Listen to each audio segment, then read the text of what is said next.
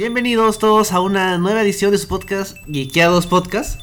Los saluda Enrique y estoy acá con mis compañeros Roger. Hola, ¿cómo están? Y bienvenidos también a Geekeados Podcast. Y Bruno. O Cosmo el perro. Bruno es el Cosmo el perro de este grupo. Cosmo. ¿Sí? Más ¿Puede o menos. Sí, no sé. Todo bien. Yo soy Rocket y tú eres Groot. Eh, yo soy Roger. Está bien, estás en personaje. Yo Pues, soy Roger. Puede ser Ron. Yo soy Roger. ¿Por qué no quieres ser Groot? Yo Ah. soy Roger. No lo entendí. Es la, la calidad de humor que pueden esperar en, en el podcast. Sí, fácil, por eso no nos ve tanta gente. Yo soy Roger. Bueno, esperamos de que eso no los haya espantado. Porque justamente en esta edición del podcast vamos a seguir con nuestro camino por todo el MCU. Estamos en la quinta edición. ¿Sí? Sí, quinta. Quinta. Y Quería digamos. decir yo soy Roger otra vez. Tienes que mantener el chiste, Roy. sí, ok. No rompas personaje. Otra vez, otra vez. Yo Ya. soy Roger. Ah, ya, mejor. Ya. Ya. Y vamos a comentar las películas Captain America Winter Soldier y Guardians of the Galaxy Volumen 1. Que de hecho son probablemente la, la etapa más, más exitosa del, del MCU, tal vez a nivel de crítica y a nivel de lo que lograron con estas dos películas. Ya vamos a ir detallando qué nos ha parecido, qué nos ha gustado de las películas, más o menos de qué tratan. Esperamos que todos las hayan visto, porque obviamente las vamos a spoilear. Y de paso, probablemente vamos a spoilear sus secuelas. Sí. Sí, pero creo que esta es. De, de haber salido de la primera. y de las primeras películas de la fase 2, como fueron Iron Man 3 y Thor eh, Dark World. 3 nos gustó, pero sabíamos que hubo cierta controversia. Y Thor de Dark World es la tercera mejor película de Thor. Ahora estamos en una etapa en que sí podemos decir, como que, ah, de hecho, esto está bien. O sea, esto es bueno. Entonces, creo que podemos empezar con. Noticias generales. No sé, si- creo que la noticia general más lamentable de esta semana es que FX ha anunciado que ha cancelado Brother, ¿qué onda? Donald Glover. la, la serie animada de Deadpool que estaba haciendo Donald Glover para FX, que lo comentamos hace un tiempo en el podcast y todos emocionados. Es Deadpool, es Donald Glover, es FX. Ese, ese podcast lo hicimos tú y yo. Y Claro. le- y me acuerdo que le dedicamos más, más tiempo del necesario. No, mentira, nunca es demasiado. Pero le dedicamos un ratazo a hablar de eso. Sí, Mira tú cómo. Ah. no ha pasado ni un año. y, y ya se cayó el proyecto. together. Sí, no sé si es que es culpa de Marvel, culpa de FX. culpa de FX. Me imagino que, que alguno de esos lados. ya- asumo que no es culpa de Glover, o sea, yo creo que él sí querría, pero. Hola Silvia Montesinos. Sí. Hola. O sea, hola Fernando Ugarte también que está conectado. Eh, en realidad eh, te genera muchas preguntas, ¿no? Porque justamente una de las series que está demorando también por temas de, de- de cadena es Rick and Morty, por ejemplo. Estaba Ah, leyendo cierto. Que en realidad este, están... Sí, yo creo que también, eh, perdón que me cole ahí, pero hay una cosita ahí muy importante, creo. La gente como que saltó y dijeron, no, no va a haber como la cuarta temporada de Rick and Morty. Dijo, bueno, tampoco sabemos que no, No. va a haber, simplemente está demorando. Sí, o sea, el tema es que es normal que cuando una serie tiene expectativa y sobre todo si una temporada de pronto, o sea, genera tanta fanaticada, eh, de alguna manera eh, tenga una renegociación, sobre todo en términos de dinero, ¿no? O sea, lo que está demorando Rick and Morty en realidad no más es el hecho de que están pidiendo más plata y la cadena está Ah, viendo... ¿Ya dijeron que están pidiendo más plata? O sea, a Roiland, Roiland, Justin Roiland, le empezaron a atacar sus fans porque son así súper, este... Los fans de Rick and Morty son lo peor. De verdad Son- que sí. Son lo Sí, peor. En verdad, si cancelan la serie por culpa de los fans, voy a estar feliz. Claro, es ma- maldito, ya ven lo que hicieron. Sí, el sí. tema es que él dice, ok, mira, no, o sea, yo estoy chambeando en estas cosas, pues está chambeando en videojuegos ahora en una cosa. ¿Sí? Porque estoy esperando que la cadena se decida. O sea, no me ataquen a mí o, o de pronto no estén diciéndome a mí que no, por qué no estoy trabajando, porque yo quiero trabajar y todo chévere. Pero hay temas que ya escapan a mí, que se están, digamos, este, resolviendo en temas de la cadena misma y supongo que sus abogados, al final de cuentas. Sí. Entonces- Entonces, Roger dice Isaac Morales a Varga que te peines. Eh, que se peine el que está de Pueblo Superman. No me voy a peinar, amigo. Sucio hippie. Lo que te lo digan a ti y no a mí. Eh, Es cierto. No, no suelo peinarme. De hecho, ya me voy a cortar el pelo para poder ser más decente. No te preocupes, Isaac. Este, pero nada, No, pe- peinarme no vamos no a me. poner un código de vestimenta, Roger, no, te no, preocupes. no, de hecho, todo De hecho, eso. está prohibido venir al podcast en short. Ese, ese fascismo. Estoy en shorts. ese fascismo empresarial. Acá también. Yo, mira mis vellos de la rodilla. Ok. Ese fascismo empresarial está básicamente eh, Vetado. vetado en, en geekeados en general. Sí. Ya bueno, pero lo que estábamos diciendo es que. Cancela- bueno, cancelaron Deadpool. Pues Claro, o sea, no sabemos todo lo que hay detrás de Deadpool, pero sí te hace preguntar por qué, o sea, en qué momento esta, o qué fue lo que causó la cancelación, ¿no? Sí, o sea, hay un montón de cosas, ¿no? Uno, es una pena porque eh, ya Glover o sea, había salido a decir que en verdad escribir para Deadpool le resultaba súper fácil porque era muy divertido para él, porque era un personaje que en verdad la, la gente ama, pero nadie sabe mucho sobre él, entonces pueden tomarse un montón de libertades y eso... eh, eso- hola Luis, estamos hablando de la cancelación de, De la serie animada. En un rato empezamos con el tema. Eh, y sí, pues, ¿no? O sea, y, o sea, viendo lo bien que le fue a Atlanta, lo talentoso que son Glover y su hermano. Da pena, o sea, de verdad Sí. da, da pena. Y a medida que Glover está haciendo un perfil más alto, o sea, todo el mundo, nadie habla Y, de y justo solo, además pero- viene después de la película. claro, De, o sea, del De- tráiler, eh, salen dos trailers de, de, la, la película película, de Deadpool, claro. Y, y cancelan la serie. Pero también me hace pensar qué tanto de pronto tiene que ver, o de repente no tiene que ver, el, el deal posible entre Marvel y Fox. O sea, lo que, Eh. lo que salieron a decir es que ahorita en toda esa negociación del deal que, vaya, que se está haciendo, ah, quizá ahí esté la posibilidad de que revivan el proyecto. Pero por ahora el proyecto muerto. Claro. O sea, yo creo que también de- dentro de todo, sobre todo cuando la plata se está moviendo tanto, cuando una venta tan grande, probablemente uno juega seguro, ¿no? O sea, dices, no sé muy bien cómo se va a resolver esto, esto de acá Mejor es no caro, sigo quisiera hacerlo bien, de repente mm, cancelamos todos los proyectos que puedan haber hasta que se cierre el tema, ¿no? Y si Netflix le paga a Royland y Harmon para la temporada 4 de Rick and Morty, creo que, que vale la pena comentar una cosa acá. Netflix no es Jesús con Lázaro. Claro. Netflix no va a revivir todo lo que haya muerto.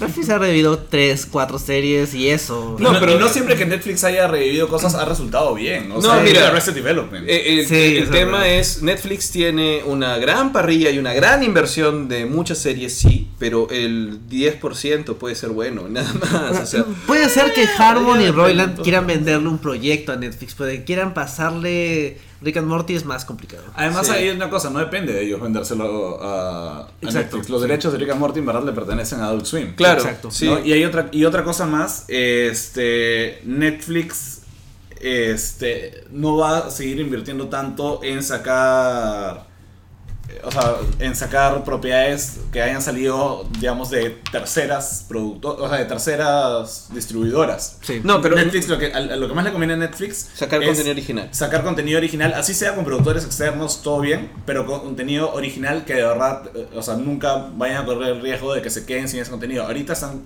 o sea, ¿qué va a pasar con el universo Netflix Marvel? No Claro, sabemos. todo eso sabemos Es- está en duda. Es como Es, que- claro, es... Sí, pero según sé en realidad por datos de, de fuentes oscuras, en realidad igual Netflix tampoco es que esta, esta nueva época de Netflix vaya a invertir mucho ni siquiera en tanto contenido original. ¿Se acuerdan que hace un año sacaban de verdad una serie nueva por, por mes o dos o tres juntas? Cada semana sacan una...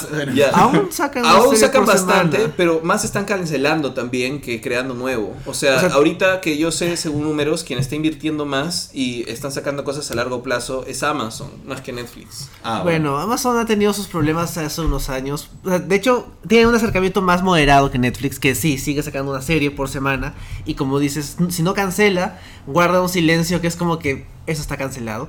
O sea, me da mucha pena ver, a, por ejemplo, el equipo que hace One Day at a Time, que es una comedia sitcom, Ah, muy buena. que es muy buena. Muy buena esa serie. Y me rompe el corazón que de vez en cuando la creadora de la serie pone como que no, Y- y aún no hay sabe. novedades. Sí. ¿Qué pone? Pone como que no, no hay novedades todavía.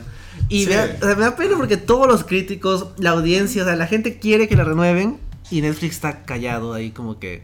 mm, Bueno, también hay, hay otra cosa así, o sea, lo que callan los, los ricos. Este, Netflix debe un montón de plata ahorita. Billones, Sí. billones. No, bueno, no, miles de millones. Billones Claro. gringos. Billones gringos. Sí, o sea, Netflix debe mil millones de, de dólares ahorita a. ¿Cómo se llama? Al. No sé. A, ah, perdón, es mi celular. Ya. Al, cuenta, cuenta. A sus inversionistas. Este, que recién. A ver cuándo recupera, ¿no? O sea. eh, aún bastantes años. Es más, el mismo Amazon todavía debe un montón de plata a inversionistas. Claro, Ah, sí. en realidad hay un- todas esas empresas grandes se, se mueven con grandes deudas, ¿no? Porque Sí. son grandes inversiones. Entonces, o sea, tienen que invertir con cuidado. Bueno, eh, tienen años buenos y años malos. Sí, bueno, hola Andrés Rojas, que grita guiqueados, y nosotros decimos Andrés Rojas. Andrés. Andrés Rojas. Gritemos su nombre, Andrés Rojas. Dice saludos y era tiempo de un video. Andrés Rojas, todos los domingos salimos acá. Venía cada dos semanas, pero hemos, no sé, o sea, hemos... Adelantado. Sí. Sí. hemos tenido que correr un poco porque nos, nos gana el estreno de, de Infinity War. Bueno. Sí, eh, bueno, porque queremos llegar a Infinity War, es que estamos haciendo estos reviews de las películas de Marvel Andrés Rojas. Así que Roger, me el micrófono y ahora mi cara está tapada, gracias. ¿Qué, ¿Qué cosa? Cierto. Ay, no, no, no, perdón. Ah, es que estoy tratando de alejarlo un poco. Espérate, por aquí, por aquí. Entonces, ah, Ahí. ahí puede ser. Ya. Sí. Ok, Ya. yo me alejo más bien para. Ok, para que no.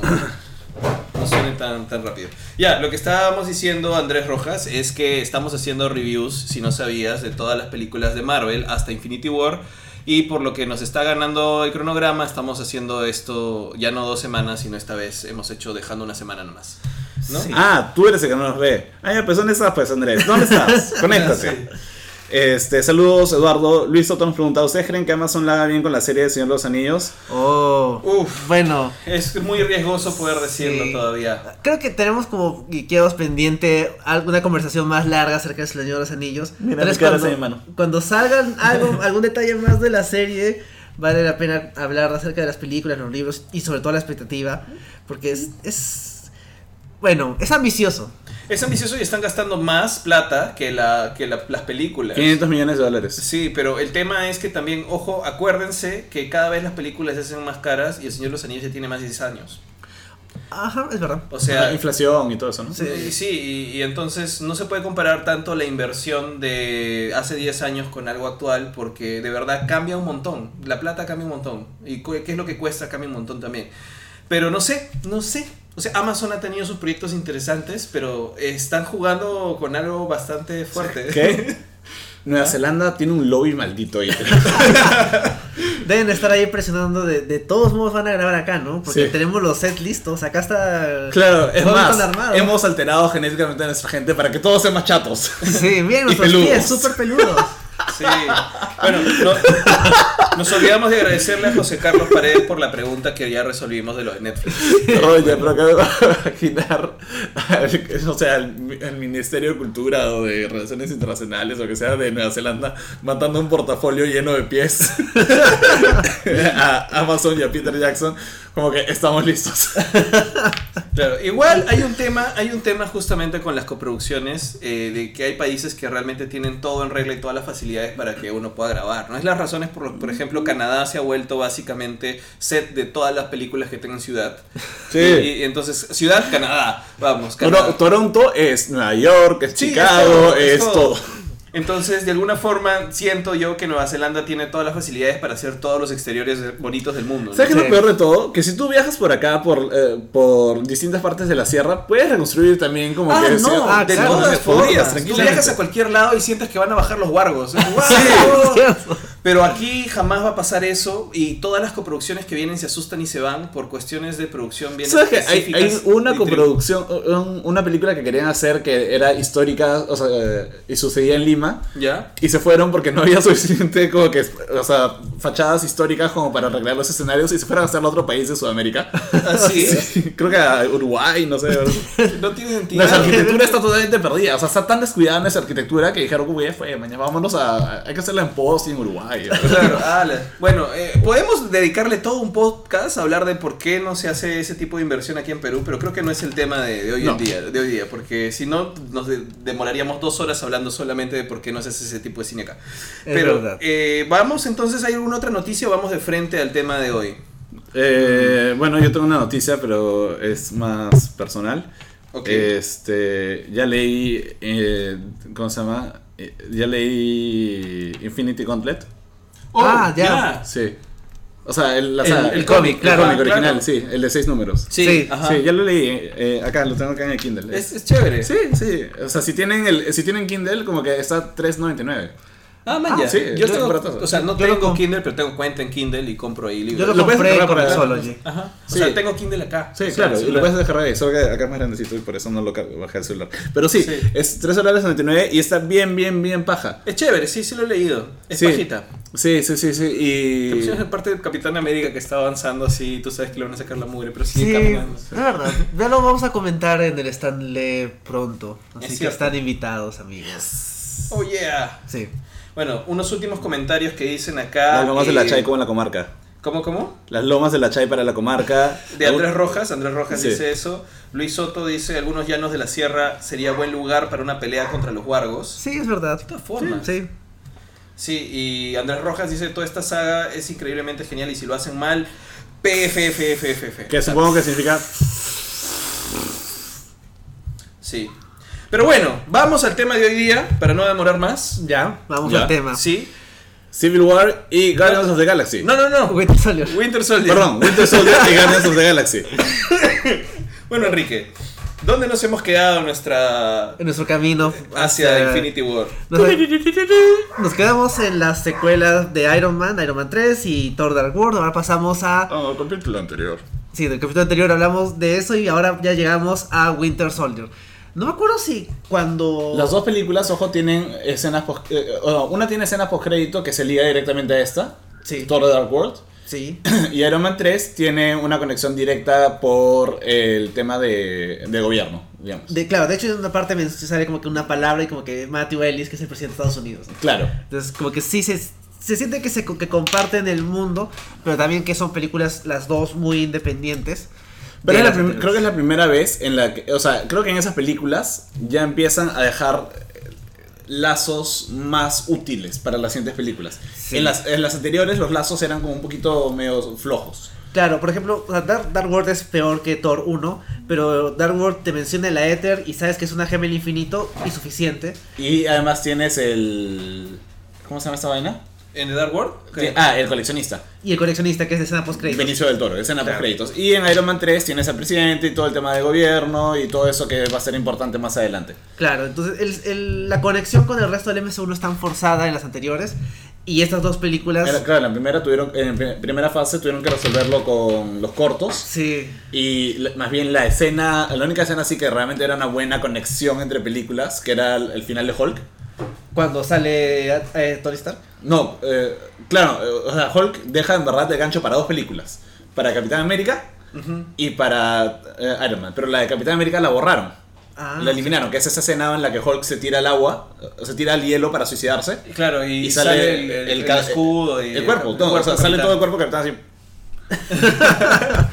Bueno, pero- supuestamente por eso es que lo encuentran. Claro, igual, igual este, claro, pero no tenían planteado el tema del avión bien hecho todavía y por eso lo cambiaron. Sí, fácil, claro. Tenerlo mejor. Pero igual Pero deberían salvado la escena y la debieron haber guardado para después. ¿Cómo lo Sí. encontraron? Bueno, Hulk se se tiró al agua. en el agua y No, lo Hulk se estaba suicidando, ¿no?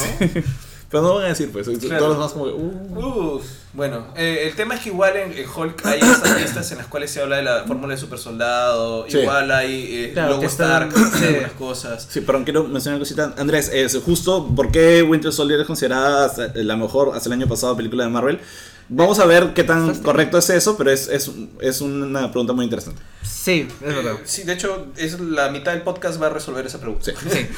Bueno, el tema es, ya, ya que Andrew Rojas, Andrés, Andrés. perdón, no sé por qué le digo Andrew, está, digamos, trayendo Hola, esto a Edson. colación. eh, pe- podemos decir qué nos, qué nos parece en general de Winter Soldier, ¿no? Sí. Sin spoilers, cada uno. Sí, ya. Ok, empieza Roger. ¿Yo? Bueno. Sí.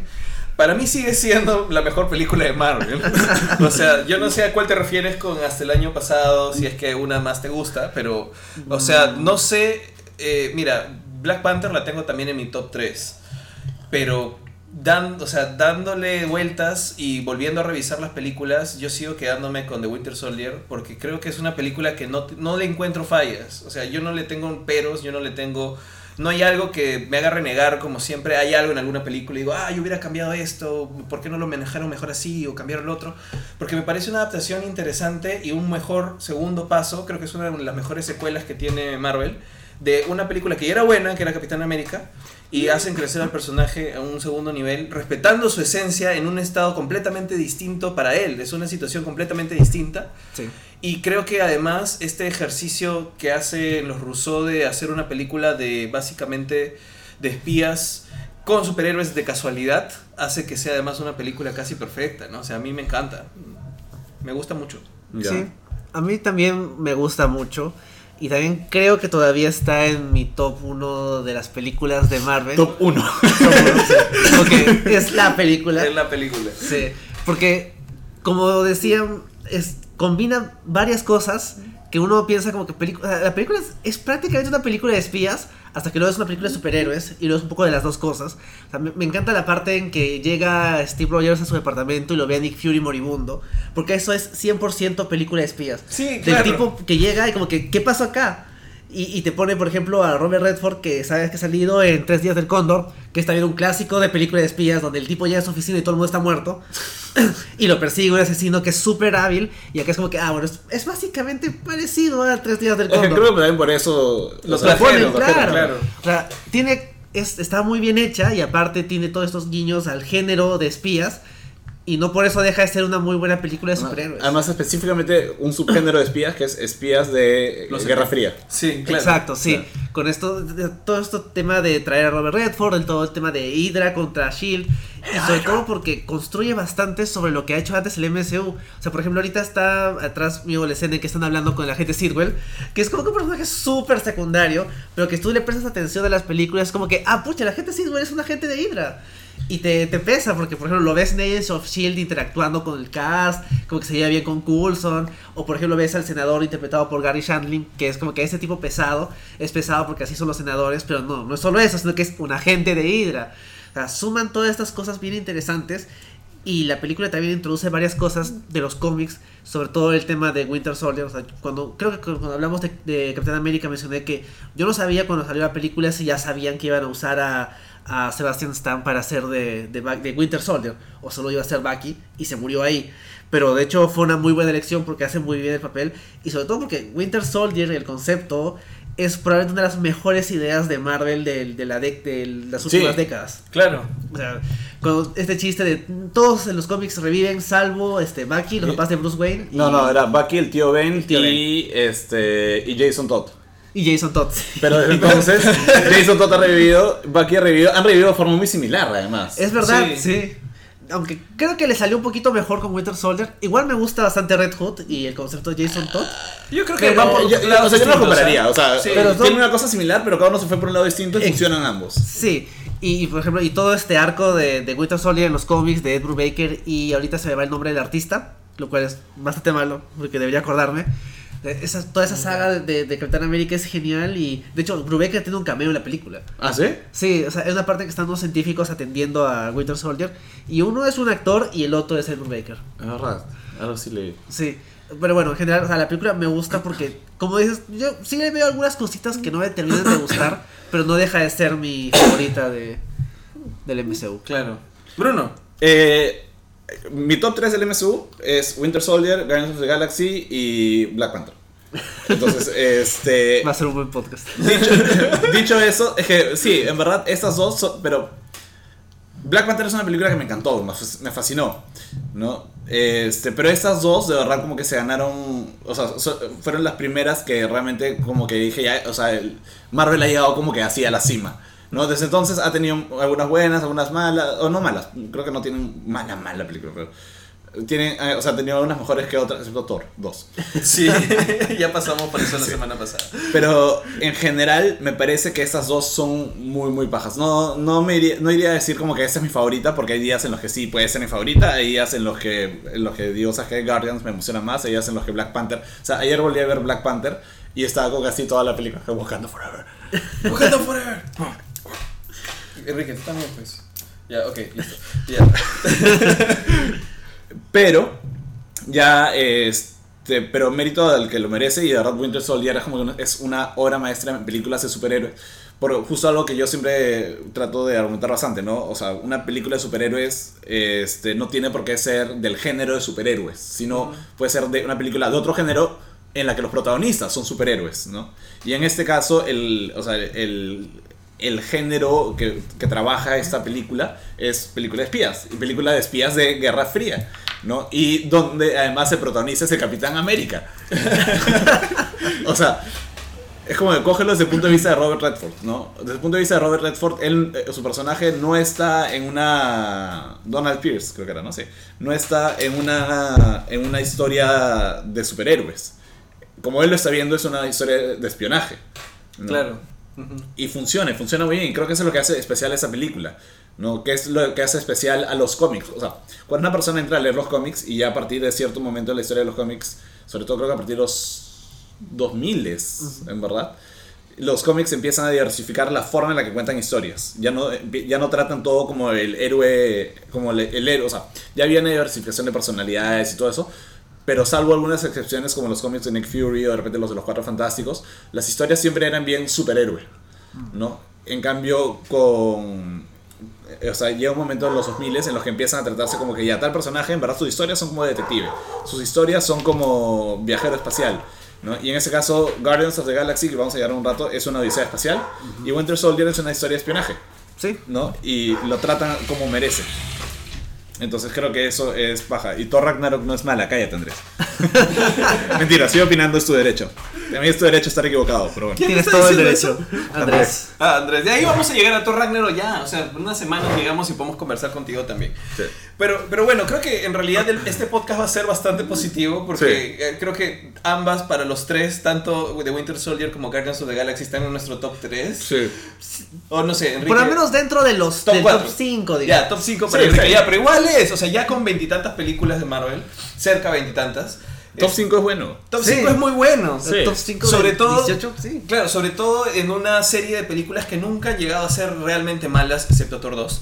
Este, entonces, eh, creo que podemos sacarle bastante carnecita a, a estas dos películas y ahorita de pronto empezar a hablar justamente de todos estos elementos pequeños que hemos estado hablando que hacen que Winter Soldier sea una gran película, ¿no? Una cosa que, que, eh, me gustaría como de tomarnos un momento para agradecer es realmente qué Vivir buen casting. No, sí, vivir esta época. Y eres en el cine, está viendo los trailers y estaba como que qué buen momento para ser un ñoño. Sí, porque todo está hecho para ti. Sí, como que esta es mi época. Respect. No, mentira. Este, no.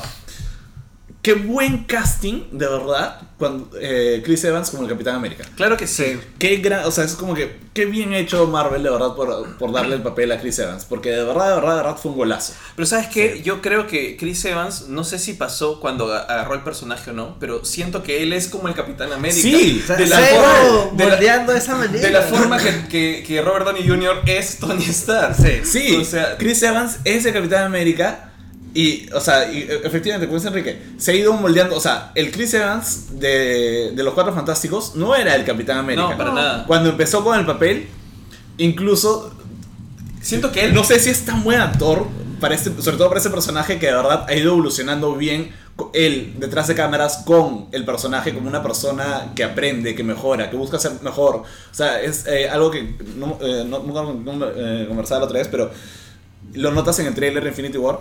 Claro. Chris Evans es un... O sea, interpreta a Capitán América como si el Capitán América tuviera miedo todo el rato. Y yo siento que esa es la mejor forma en la que se puede interpretar al Capitán América. Así como el, o sea, el- la superinterpretación que hubo de, de Mark Ruffalo con esta frase que le dice al Capitán, como que ese es mi secreto, Capitán. Siempre soy molesto. Creo que Chris Evans es lo mismo. Es como que ese es mi secreto. Siempre tengo miedo. Y creo que Chris Evans, o sea, sabe que rodeado de toda esta gente súper chévere, él sigue siendo una persona, un humano. Y es como que siempre va a tener miedo. O sea, no, es, es lo lógico. Y funciona bien. Claro, tiene miedo, pero hace las cosas a pesar de su miedo, que es lo que lo hace un héroe. Exacto. Eso, sí. eso, es, eso es lo paja. Y yo lo que estaba viendo con, con la pregunta de lo que le decía sobre Chris Evans, porque tal vez, tal vez Chris Evans no era así o no, pero yo siento que de pronto él, de- tal vez el personaje le afectó tanto Exacto. que se ha Está- vuelto una gran Se ha persona. Vuelto, no, se- ha vuelto el verdadero Capitán América. O Sí, sea, si yo estoy en un cuarto, sí, claro, si yo estoy en un cuarto eh, con Chris Evans y hay una bomba, yo sé que estoy seguro porque me va a salvar. Chequen el Twitter de Chris Evans, síganlo en redes en general. Chris Evans se la para este, enfren- o sea, utilizando su poder de estrella para enfrentar, su poder de estrella como Mario, ¿no? Claro. para enfrentarse, pero es algo así, de alguna forma, ¿no? Es como su poder de estrella para enfrentarse a, o sea, a lo que, bueno, sobre todo en su país, ¿no? Son políticos despreciables, este, actitudes tóxicas. Él mismo se la para, eh, se la para diciendo cómo él ha buscado tratar de mejorar su visión de las relaciones eh, sociales, de alguna forma, ¿no? Incluso dijo la otra vez algo bien paja, que este, se, ha dado cuenta que él como aliado de las personas oprimidas, puede, el que tenga las mejores eh, intenciones no significa que sea su momento para hablar, no significa que sea su momento para él tomar el protagonismo y decir, vamos a cambiarlo, no. Él, o sea, está aprendiendo incluso a ser un mejor aliado y nos está Claro. enseñando a todos cómo ser mejores en el proceso. Él es el Capitán América. Capitán, eres el Capitán ONU, o el Capitán Mundo. yo creo que- Y me gusta que Es el Capitán Planeta. es el capitán. Sí. Le falta el mallet. Ibas a decir algo, Enrique. Sí, o sea, me, me acuerdo que hace unos años, creo que fue eh, por la época de Age of Ultron, que salió una entrevista en que salía este Chris Evans y Jeremy Renner haciendo unos comentarios un poquito fuera de lugar. Y me acuerdo que la respuesta de los dos te notaba como que, o sea, Chris Evans, a pesar de que no era, ya no estaba tan, digamos que consciente del horror que cometía, su respuesta fue como que sí, me equivoqué, voy a tratar de aprender, voy a ser mejor. Y Ah, notaba- cuando los comentarios sobre Scarlett Johansson. Claro, sí, y sí. creo que Jeremy Renner era como que sí, pues ya me equivoqué, no molesten, algo así. Claro, en cambio Chris Evans sí es como que... Este, no sé si ubican a esta actriz Jenny Slate. Claro que estuvieron un tiempo. Claro, su novia eh, estaba determinada, estaba determinada. Este, Amigos, es- pero- sí. perdóname. Dentro de un ratito les vamos a leer los comentarios. ¿sí? Sí. Terminamos esta idea y Sí. vamos a seguir con ustedes. Bueno, hablaba de cómo Jenny Slate lo ha ayudado a mejorar como persona y todo. ¿No? Y eso es chévere porque es como que le da todo el crédito a su ex, con la que sigue siendo amigos. Como que, Claro. Qué chévere ser el Capitán América. Yo, yo quiero aumentar una cosita más Sí. antes de leer estos comentarios y es algo que traigo de uno de los comentarios que hizo Gabriela en el podcast que hicimos eh, sobre Capitán América 1 y creo que lo dejó en Ah, los lo dejó, sí, sí. Y, y no lo desarrollamos más, pero acá nos da una buena oportunidad, sobre todo que hablamos de Chris Evans. Sí. De repente, no, siempre pensamos que el Capitán América es este, esta persona del siglo pasado y por su condición de siglo pasado Sí. es como que, ay, es que representa los valores antiguos que ya no existen, que qué sé yo. Cuando realmente tampoco es tanto así, porque Capitán América es un personaje anacrónico, progresista, y realmente si fue, representara el racismo, machismo y todo lo que había en los años en los que nació, sería otra cosa. De hecho, el Capitán América desde De su época estuvo adelantado, digamos. Es, es, o Es- sea, es, es que anacrónico. va evolucionando. Pero ha ido cambiando, eh, claro, es claro. progresista y de hecho, o sea, la forma en la que eh, se escribe al personaje cambia eso. De hecho, hubo una saga muy, muy interesante cuando vuelven a- en los cómics a Sam Wilson, el Capitán América. Ajá. Sam Wilson utiliza su po- su estatus de Capitán América para también conectarse con las comunidades más urbanas, este, digamos, más... eh, este, no sé, étnicamente diversas, etcétera, para, eh, digamos, hablar de, de temas de racismo, desigualdad económi- económica, esas cosas. Y el Capitán América le resiente eso, le dice como que tú no deberías ser como que, o sea, no deberías estar haciendo como que activismo de ese tipo, deberías estar como que protegiendo a la gente. Pero eventualmente se amistan y, y el Capitán América como que reconoce que él no tiene, no comparte esa visión, Claro. pero quiere aprender. Es que en esa época el Capitán América lo hacía como Clint Eastwood. Sí, sí, sí, sí. viejo, Y, sí. y sí. se volvió republicano. O sea, es- depende del, del escritor. Yo, yo le puse un paréntesis y de verdad pensé, este no es el Capitán América. Pero, pero, pero lo que sí me gustó Pero aprende. es y que, cambia. Claro, lo que me gustó es que Sam Wilson sí, o sea, que en ese momento, digamos, Sam Wilson le da un nuevo giro a Capitán América y el Capitán América es como que eh, finalmente dialoga con él. Pero justo cuando el Capitán América está diciendo, sí, voy a aprender, eh, voy a aprender, quiero aprender de ti y ser mejor, no sé qué cosa, lo vuelven el Capitán Hydra. Hydra y, y mandan Ay, todo lo malo. Sí. Pero bueno. Este, bueno, eh, en realidad estamos hablando de todo lo que representa para nosotros el Capitán América y nos hemos ido en feeling y no estamos hablando de la pela. La película. Sí. Pero vamos a leer los comentarios. A ver, Bruno, léete el de, de Andrés, Andrés, Rojas. sí. Yo no creo que tengan miedo por eso, me refiero a que creo que tal vez que tiene miedo a no aprovechar el tiempo por estar congelado tanto tiempo y perderse la oportunidad de vivir lo que le pasó con Agent Carter. La encontró viejita y eso le pesó mucho. Ya, a ver, déjame como comentar un poquito de eso, Andrés. Eh, sí, él tiene un tema con efectivamente haber estado congelado, pero no creo que él sienta que no está aprovechando la vida al máximo. Creo que él no tiene miedo de perder el tiempo. Porque él ya con todo lo que ha hecho en una película había hecho suficiente para estar tranquilo por una vida. ¿No? Eh, creo que el Capitán América carga con el peso de saber que él tiene que hacer todo lo que le están diciendo, o sea, todo lo que él debe hacer. Es como, tiene el mismo discurso del tío Ben, ¿no? Es como que él tiene un gran poder, tiene una gran responsabilidad. Tiene que hacerlo porque es lo que le corresponde como Capitán América y eh, tiene miedo a hacerlo, ¿no? O sea, él sigue siendo muy humano en ese sentido, pero igual lo va a hacer. Lo- le, le duele haberse perdido, o sea, una vida y todo, pero sabe que el destino, por, una, por ponerlo de una forma, que le toca vivir a él, es más importante que, que cualquier Sí, recompensa y- personal. Si Claro. puedo aumentar algo, Sí, en realidad, más bien lo que hace es poner a los demás antes que él. O sea, más bien él, yo creo que más que por, lo, por el hecho de que realmente no es que esté anhelando tener una vida personal, no es que diga, ay, no quiero una vida, o un tipo de, digamos, o ya viví mucho, o qué sé yo, sino que realmente valora tanto la vida, que valora la vida de los demás porque sabe que él puede protegerla o sabe que puede hacer algo para cambiarla. Sí. Y algo interesante que nos puede ayudar a conectarlo con esta película en realidad es que hay un tema de cómo el Capitán América realmente es más bien una es una persona muy fiel con principios personales y muy fiel a sus propios principios. Y aprender eso es lo que hace en esta pela. Sí, al principio, y, eh, y literalmente lo puedes ver al principio cuando tiene su lista de cosas que De quiere todo lo que está él ver pendiente, para aprender. sí. O sea, él quiere aprender, él no, no se quiere quedar viviendo en el pasado.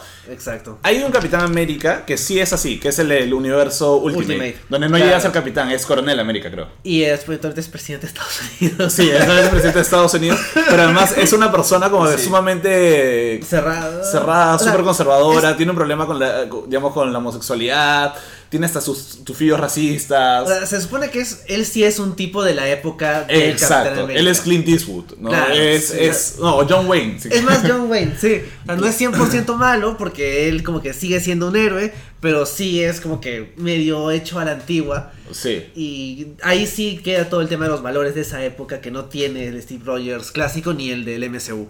Claro. Sí, o sea, eh, entonces lo, lo Pero que también me- hay una cosa, perdón, hay una cosita que sí, que sí él, él ve con mucho desprecio y creo que tiene sentido, que es que en el universo Ultimate, Wanda Maximoff y Pietro Maximoff tienen una relación me- medio Inces- incestuosa, Sí.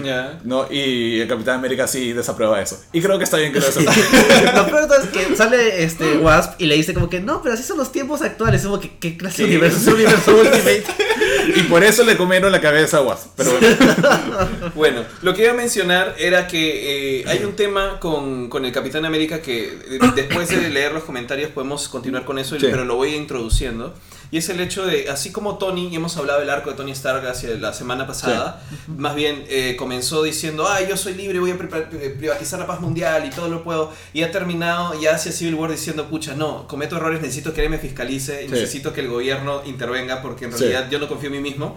Capitán América tiene el arco contrario. Es primero sirvo al gobierno. El Capitán América 1 soy un soldado y obedezco órdenes. Y en esta película va a llegar un momento en el que se desilusiona el gobierno y se da cuenta que las instituciones no son de confiar y que lo único que es confiable realmente son su sistema de valores Sí, personales. exacto. Que es lo que lo hace Capitán América, porque valora la vida y- en sus manifestaciones y no puede atentar contra ella. Y ya llegaremos a Civil War, pero justamente Civil War al final, él cuando, cuando dice quédate con el escudo, de alguna forma, spoilers a Civil War. Sí. Cuando, o sea, cuando renuncia al escudo, está renunciando también al, al título de Capitán América. Sí. está Exacto. renunciando a, a todo lo que lo vuelve este, digamos, Símbolo. este símbolo. No, la, la propaganda que hacían estas pelas. O Claro. sea, básicamente Por algo se quita ba- la bailar y, pegar- y pegarle a Hitler. Sí, O sea, exacto. eso. Ya no es eso.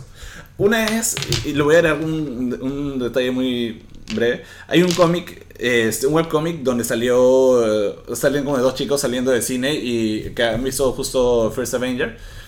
Y hay una chica que le pregunta, o un chico que le pregunta a una chica, este, eh, que le dice a la chica como, "Ah, qué aburrido es el Capitán América como personaje. Y él le dice como que, no, man, ¿qué te pasa? El Capitán América es eh, absolutamente genial. Dice, ¿por qué?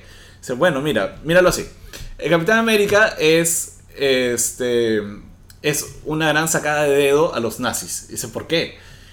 Porque finalmente el Capitán América es el proyecto del Ubermensch. Claro, es ¿no? ario. Del superhumano. es, este, Además, aplicado a una persona blanca, totalmente aria, como blanca, rubia, este, ojos claros y todo, es el superhumano que los nazis querían crear y en la vida real, además, que querían crear, este, que lo crean para pelear contra ellos. Y es como que el, el simbolismo del Capitán América es muy paja en ese sentido. Sí. Sí. Este, y bueno, y por un montón de razones más. Leemos esto para Sí, poder... sí, sí, dale. a ver, dice José Carlos, dice, en los cómics cuando el Cap moría o envejecía, alguien más tomaba el manto, como Bucky, Falcon y normal. Digamos que no pasaba mucho. ¿Ustedes creen, bueno, sí pasaban cosas. ¿Ustedes creen que hay algún actor actual que pueda hacer olvidar a Chris Evans como líder de las siguientes fases del Ah, MCU? Creo que la, es, eh, la pregunta de si tienen que elegir entre Sebastian Stan como Bucky y Anthony Mackie como Stan Wilson para que uno de los dos siguiendo el canon de los cómics, porque al final de cuentas lo que está seteado, para que sea el reemplazo de Chris Evans después en lo que siga. Creo que eh, Bucky. O sea, han armado para que Sí. sea Bucky. O Sam sea, es un te gran personaje. Te hubieran desarrollado el cariño a Sam, que realmente Sam no... O sea, no- le tienes cariño, pero no le tienes. Esa o sea, relación. idolatría, ese Ajá. respeto. Bucky está como que está haciendo un camino de redención. Exacto. Ahora es el White Wolf. Sí. Probablemente, sí. No, le dice White Wolf este. Shuri. No le dice White Al Wolf. final, Le- sí. No. ¿Los niños no le dicen? Sí, los niños. Los Ah, los niños le dicen sí, White Wolf, Sí, es verdad, claro. sí. Pero en Shosa. Sí.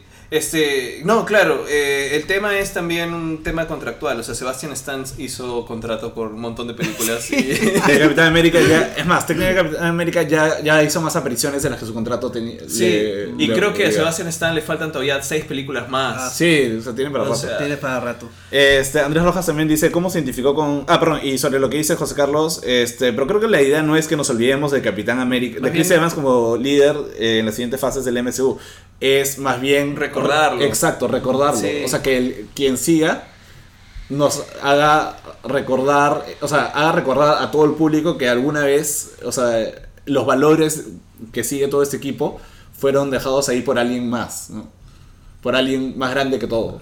Sí, yo me acuerdo que en la primera Avengers, este, yo estaba esperando que Capitán América eh, de alguna manera se vuelva líder o encuentre un camino en donde lo reconozcan como líder y lo hacen en el tercer acto donde empiezan a, A liderar, Claro, bueno, y es como, oh, ahora sí, ahora sí, el Capitán América, eso que el otro. Y conforme pasaban las películas en la fase 2, se habían, los habían separado tanto que decía, ¿y cuándo va a ser el líder del grupo? Otra y, vez. y no te lo crees tanto en Age of Ultron, porque de la nada ya es líder, o sea, lo desarrollan muy poco, pero ya llegando a Infinity War, y ese es el camino, y él habiendo pasado por todo este arco, y lo ves contra Thanos, y ves que ha tenido tiempo con todos, eh, digamos, como Secret Avengers, tú dices, brother, ese es el Capitán América ya, Sí. es líder de todo, se va a morir, ¿qué va a Se va a pasar? Por. Dios, no. Se morir en la, en la siguiente, no en esta. En la. Yo estoy tranquilo con que se muera, tiene que descansar. O como dicen Sí. por ahí también, no necesariamente tiene que morir, morirse. O sea, también puede simplemente dejar de ser Capitán América y dejar de estar ahí, ¿no? Claro, Claro. puede ser el escudo a Bucky, es como que ya te encargas tú.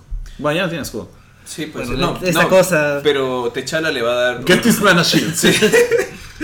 Ok, eh, ¿Cómo se identificó con Spidey preguntándole de ah, cómo se de dónde venía Brooklyn y Queens? Sí, chévere, en verdad es, o sea, tiene su feeling eso, ¿no? Claro, ya lo comentaremos cuando lleguemos a Civil War, pero de hecho Ya esa, esa rivalidad entre distritos, esas zonas de Nueva York. Nueva York es entretenida porque de hecho sí, pues o sea, Spider-Man siempre ha sido de Queens Claro. y el Capitán América acá, bueno, asumo que también siempre ha sido de Brooklyn, que también es otra zona que no es Manhattan y, y que como, tengan cuando, esa... como cuando le dicen a, a, a Capitán si va a comprarse una, o sea, si va a, a dónde se va a mudar Ajá, y él dice como que creo que no puedo pagar Brooklyn. es cierto. Sí. Andrés Rojas también dice ah, que dentro de la lista de Capitán América de aprender cosas tenía para aprender Ah, dato Nirvana. curioso, de hecho fácil muchos lo saben, pero en esa película la lista que le ponían cambiaba en todas partes del mundo. Claro. Sí, acá en la que vi en Netflix decía Pisco y decía Star Wars, Star Trek. ¿Decía Pisco? Sí. Eh, en otros hay Shakira. No me acuerdo si en esa salía Shakira. Sí. Solo me fijé que decía Pisco y decía Star Wars y Star Trek y ya había visto Star Wars. Sí. bueno, eh, yo creo que por. Mira, estamos ya. Vamos a hablar de Bucky brevemente. Sí, Sí. hablemos como para acelerar un Sí. poco porque si no, no vamos a tener tanto tiempo para Guardians. Ya, Bucky, gran personaje. Este, de hecho, un- uno de, los, de las correcciones, o sea, de los retcons, retcons son estas correcciones retroactivas que hacen a- en la historia de los personajes, eh, que hacen con Bucky, es que Bucky no era este niño como que alegre y feliz que seguía a Capitán América y decía, oh, gee, Capitán, sino Bu- Bucky era... Morty. este- Claro, no era como Morty. oh, gee, Captain, what are we gonna do? No, este. Bucky era un maldito desgraciado en la guerra. Hacía operaciones sucias que nadie se tenía que enterar. Claro, en las que no podían exponer al capitán y que el mismo capitán no hubiera probado, quizás. Sí. Tipo, Bucky iba y como que se infiltraba en un campamento, mataba a alguien con un cuchillo así por la garganta y luego se, se salía. O sea, Bucky era el agente de operaciones especiales secreto que el capitán no podía hacer. Exacto, ¿no? sí. Entonces, este. De hecho, es una retrocorrección bien interesante del personaje de Bucky, que todo este tiempo había sido como el niño feliz de la Segunda Guerra Mundial. No sé cómo alguien puede ser niño feliz de la No Segunda tengo Guerra idea, Mundial. pero bueno. Pero bueno. Este. Y sí, eh, cuando hicieron que regresara Bucky, incluso cuando lo ponen en los cómics eh, cuando- eh, durante Dark Reign, Ajá. O sea, se reve- van revelando siempre cosas este, bien- Oscuras. oscuras de Bucky. Como O sea, cu- cuando- Bucky mató a Hitler. Claro, hay esa escena, cómics, que, hay esa escena que dicen como que, pucha, si pudiéramos viajar al pasado y detener a Norman Osborn, este, y alguien dice como que no, no, viajar al pasado es matar a Hitler, ¿qué? La regla dice que si tienes la, la- la oportunidad de viajar al pasado para matar a alguien, tienes que matar a Hitler. Y va aquí como que caleta en la esquina y dice como que yo lo, este, yo Yo lo hice. Yo lo hice. ¿Y todos qué? Binder don't done. Claro, entonces ¿qué? No, nada. como que te deja de entender, Bucky mató a Hitler. Pero bueno. A, a mí me gusta bastante que la relación. En el caso de Iron Man, su relación humana principal es con Pepper y la relación de Thor principal es con Loki, que es, una- es una relación, primero, una relación amorosa, con Loki es una relación de hermanos. Y me gusta que la relación principal del Capitán América sea con Bucky. Que bueno, para los shippers tiene algo de amoroso y técnicamente son casi hermanos, pero más allá de eso, o sea, son amigos. Entonces me gusta que cada uno de los Avengers principales tiene una relación importante que es muy distinta una de la otra. Y la relación de Bucky con el Capitán América está muy bien hecha en las películas. O sea, te crees de que Sí. realmente se, se quieren como amigos. Porque hay una cosa bien baja de eso, es como que te dicen que una amistad puede, o sea, más allá de, no, no es como que es, es esa amistad nada más, una amistad en general puede ser súper valiosa. Exacto. Sí, y yo creo que también tiene que ver con el tema de que la familia es lo que uno escoge. O sea, Sí. tanto en Avengers como en Rápido y Furiosos, creo que eso es, es- es un tema recurrente. Ay, ya, Vin Diesel. el mira. Capitán América se va a ir en su carro, se va a despedir de... Claro, va a ser Fácil ese es el final de, de, de Infinity War 4. No sabemos a dónde va. Se, se va manejando y nunca más lo vemos. Y, y se van por distintos caminos cuando suena la canción de Paul Walker. La misma, la misma canción.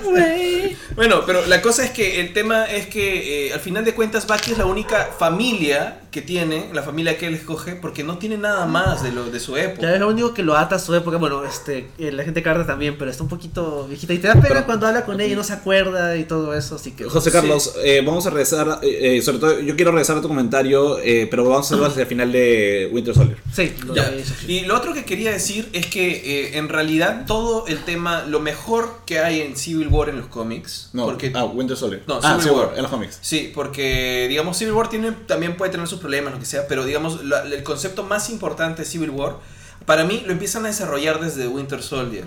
Y me parece bien paja, que es el tema justamente de esta confrontación entre seguridad y libertad.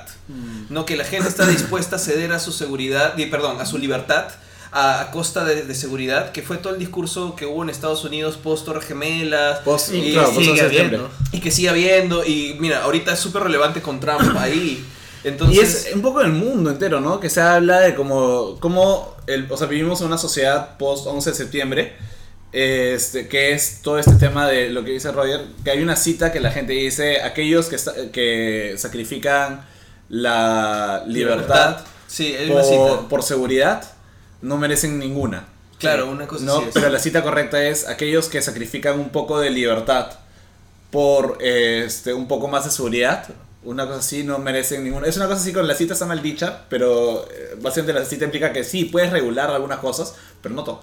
Claro, y sobre todo, no tu libertad. Y esa es la frase que utilizan aquí en Winter Soldier cuando Nick Fury le presenta a los Helicarriers a, a- Orgulloso. a- orgulloso a, Y- a Steve. Y le cuenta, y cuenta esta anécdota de que su abuelo salía con su, Claro. con su bolsa de propinas y lo llevaba su pistola y... Claro, que, que tiene que ver con, básicamente con, el, con la- el armamentismo civil que hay en Estados Unidos. Sí.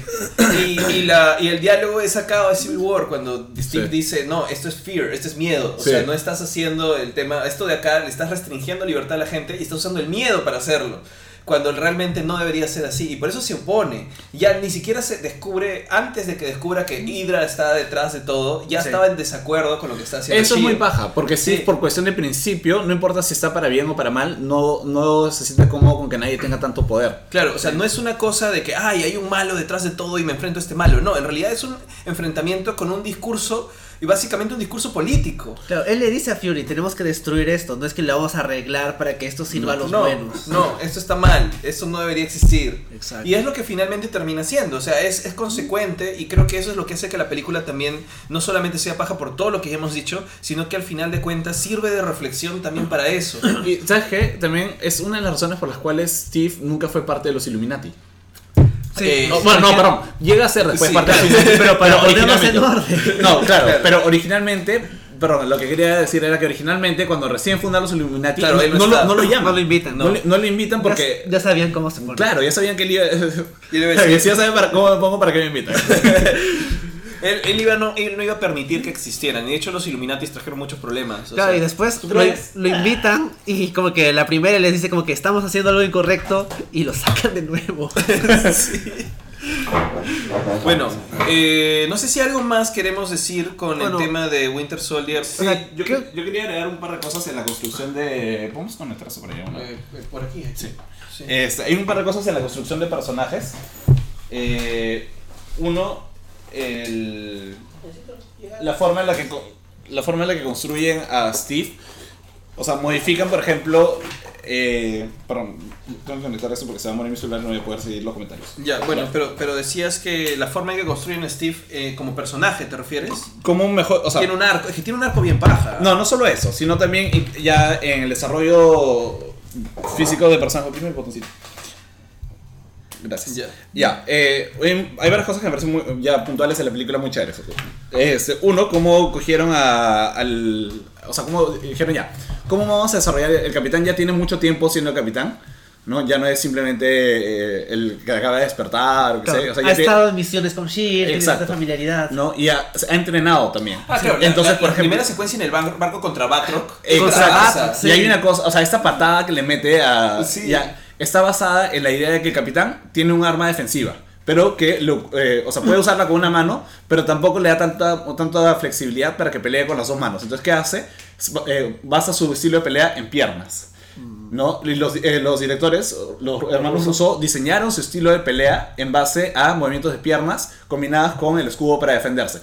Tanto así que cuando Tony se enfrenta a, a, a Capitán, dice como que las piernas. Dale a las piernas. Claro, Le, dice, le dice a Peter, dale a las piernas. Ajá, ¿no? sí. Luego el el capitán demuestra que en verdad también está preparado para eso, pero es, es efectivamente la forma en la que él pelea. Él va por las piernas. Eso es una, una cosa que me pareció bravaza.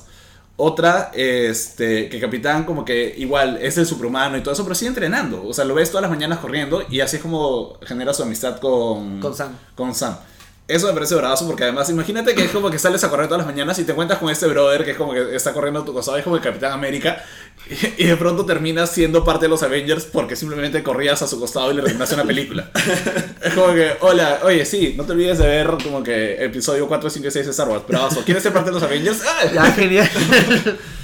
Claro, porque además tú ves que Capitán América no es una persona, o sea, es una persona Accesible. muy amable y todo, pero también es solitaria, o sea, no es que, que esté... Va al museo de las cosas de su época y lo Sí. ves ahí triste viendo como que sí. Y nadie lo reconoce. es como que, hola, soy Capitán América. Pero nadie, eh, que a él no le interesa tampoco, Sí. no le interesa. No, no, pero está bien. Es más, él quiere que no sea reconocido. Claro. Sí.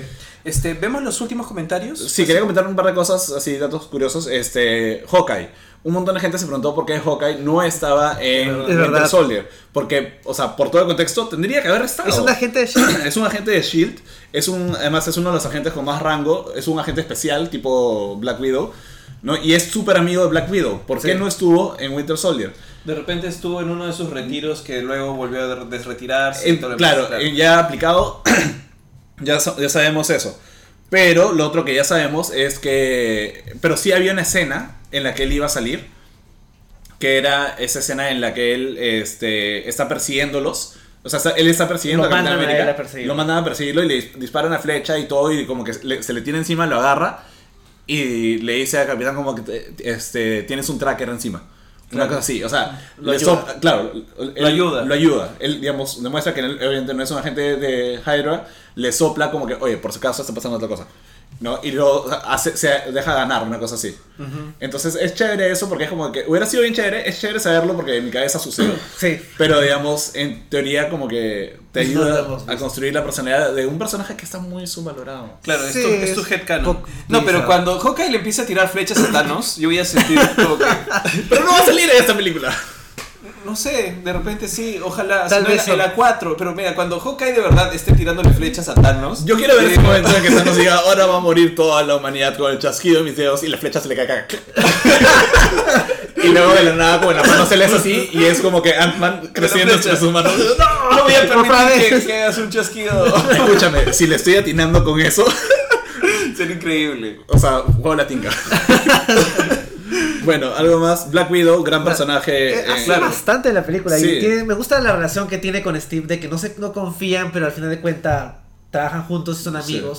Y lo molesta, le dice como que debes invitar a la chica esta de acá, Sí. la de contabilidad, tu vecina. O sea, tiene una buena amistad. Y tiene su flechita acá que es por su amistad con Hawkeye. Pero Sí. creo que sea porque no sabían bien qué iban a hacer. Claro, pero yo, yo creo en realidad que hay una parte, ya solo por mencionar es un detalle, que Black Widow le habla sobre el Winter Soldier. Mm. Yo sí creo que le mintió a Steve. Yo creo que lo conoce más al Winter Soldier de lo que realmente dice. Como los cómics. No necesariamente como en los cómics, pero es que de verdad el tema en Civil War de, oye, ¿te acuerdas de mí? No, no me, no me, no me, no hay respuesta. Sientes que hay más historia. Yo ahí. siento que hay más y que de repente ellos están, ellos mismos están poniendo las, las pistas para poder seguir desarrollando. Yo no sé si lo van a desarrollar mucho más, pero crea- creo, creo que queda como algo ahí. Queda chévere. Porque no sea, sé dónde habría espacio para desarrollarlo. Fácil en una película sobre Black Widow eso, en la que vayamos fácil. viendo. Oye, o sea, pasado. yo estoy esperando realmente que la película de Black Widow tenga a Bucky como un personaje secundario. O sea, O sea, como un Capitán América al revés. Sí, o sea, Ah, que ella sí. sea la protagonista y que tenga de support a, a Bucky sería bien paja. Y que fácil termine con Bucky como que cogiendo el escudo de Capitán y dice, ok, ahora, I am the me Captain now". Sí. Este, después, ¿qué más? Donald Pierce, este... Este, Robert Redford. Robert Redford, sí. Este, gran personaje, muy bien interpretado, muy divertido además, este, Sí. cuando es este villano, cu- cuando viene su, su ama de casa, Sí. él dice, ah, no creo cómo se llama, dice, hubiera deseado que no volvieras. Y la o sea, la película no tiene un villano central grande como suelen tener las películas de superhéroes, pero funciona bien sin eso. O sea, lo ves a Pierce de vez en cuando, lo ves a Crossbones de vez en cuando, sale Arnim sola, pero no necesitas tener un tipo ahí haciendo como que, ah, ja, ja, Es que es una organización que es más grande que todos ellos. Ah, sí. Y de hecho, o sea, y es curioso porque es quizás, y ahí lo que decía José Carlos comentar, el, el mayor favor eh, que le hace esta, eh, que le hace el universo cinematográfico a, a las series es esta película. Sí. Sí, pues. Porque le vuelve la serie de Agents of Shield interesante. O sea, Sí. ahí es cuando que la, la serie comienza a ser esencial y el episo- los episodios sobre Winter Soldier son muy buenos. Son, claro, O sea, tienes como que seis agentes de Shield más tus protagonistas y no sabes cuál es Hydra. Claro, bueno, al final ya se vuelve medio evidente, Sí. ya lo hueles, pero ya cuando hay este cambio de que, oh, Ward era el malo todo el tiempo, oh my god. Sí, pero igual es como Agents of Shield y de la nada a la mitad de temporada ya no hay Shield. O sea, son Claro. Agents of nada. Sí, no, y no solo eso, sino que después toda la siguiente temporada la dedican, o sea, tienen, o la subsiguiente, no me acuerdo, no, la siguiente, no, en fin, se encuentran con, con el varón, con el hijo del varón Strucker, Ah, sí. ¿no? Que además está en Age of Ultron y que además llegan a Age of Ultron gracias a que Phil Coulson estuvo persiguiendo a los, eh, estuvo persiguiendo, o sea, lo que quedaba de Hydra. de Hydra sin decirle a nadie. Y al final resulta que Phil Coulson dijo, bueno, listo, ahora ya podemos dar el Llamar a los paso. Avengers. para Claro, que llamar a los Avengers. Y es como, ¿llamar a los Avengers para qué? Y de la nada, como que siguiente película, es como que Salen los Avengers. los Avengers están bajándose lo que quedaba de Hydra. Ajá, sí, claro. Y es como que, ¿cómo recibieron la pista? Y es como, ah. Sí. Sí, bueno, leemos entonces los últimos comentarios. Sí. Eh, ya resolviste lo de José Carlos Paredes. Ese era, sí. ¿No? Sí. Que el tema de, de, de Agents of Shield. Samuel dice, ja ja ja ja ja, ja ja ja ja ja. No sé. Qué bueno que le demos risa. Sí. Andrés dice, Me, te- me maleaste directo con Rápidos y Furiosos, creo que fue por el comentario que hice.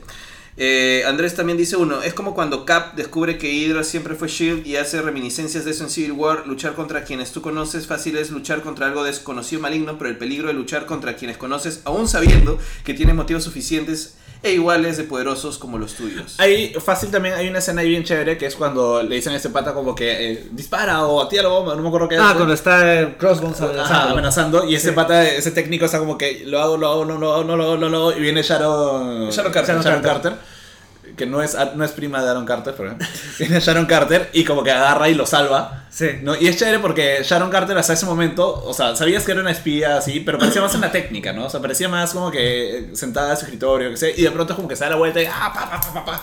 Y es como que, maya, qué chévere.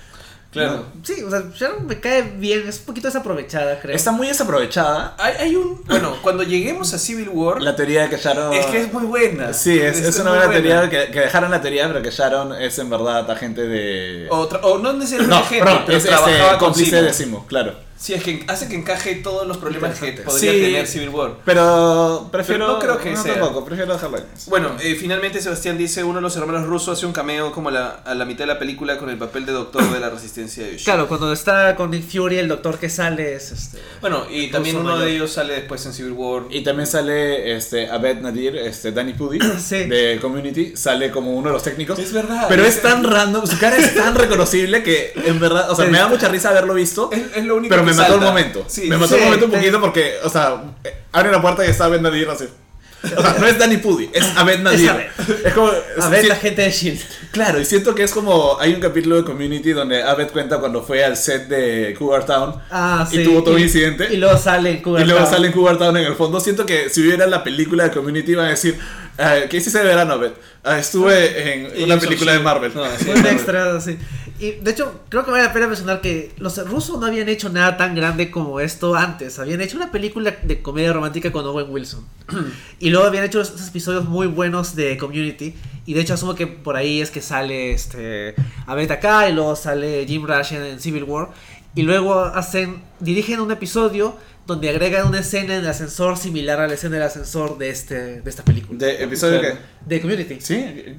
Eh, otro episodio de. Un episodio en que están eh, peleándose con los conserjes. Ah, es verdad. Sí, sí, sí. sí. Y hace el, el, este, el Dean metido en el ascensor con los demás Sí, conserjes. sí, sí, sí.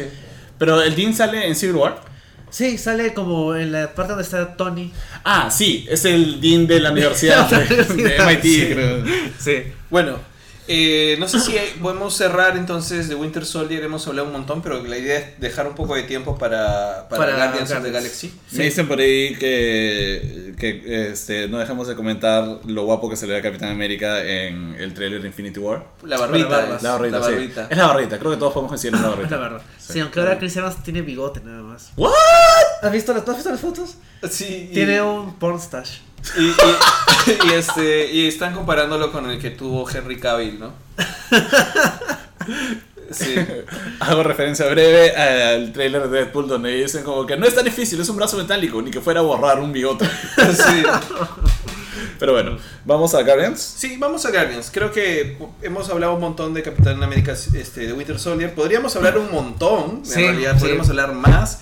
Pero tenemos que llegar a todas las películas antes de Infinity War, así que hablemos de Guardians of the Galaxy. Entonces, amigos, ¿qué les pareció? Ah, Hooked on a feeling.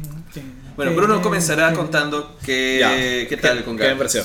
Guardians of the Galaxy es una de esas películas que yo tuve la suerte de que yo conocí un poquito a los Guardians y justo a ese equipo de Guardians porque cuando leí Secret Invasion leí todos los tie-ins de Secret Invasion incluyendo eh, uno de tres números que es sobre los Guardians en, en su base que es en Nowhere El Nowhere, sí. donde sale este, sale el equipo principal Y Cosmo. sale Cosmo, por eso también me encanta Cosmo. Sale, bueno, sale Van, Van, no me acuerdo Van. Sastro. ¿Ah? Van Sastro. Van Sastro y sale Mantis también. Sí. el- Entonces- el, equipo original era como que 10 personas. Sí, el equipo era también con Yondu, Van Sastro y no sé qué más. En verdad todos los, los Ravagers. Ah, no, me refiero al equipo del cómic de esa época. Ah, ese es el Pero cómic, también claro. sí, los originales eran los que salen en Claro, Guardians y salen y 2. tienen el traje que tienen es el traje que usan los Ravagers de Yondu en esta película, ¿no? Eh, es un cómic chévere, pero tampoco es wow. Es, en fin, no.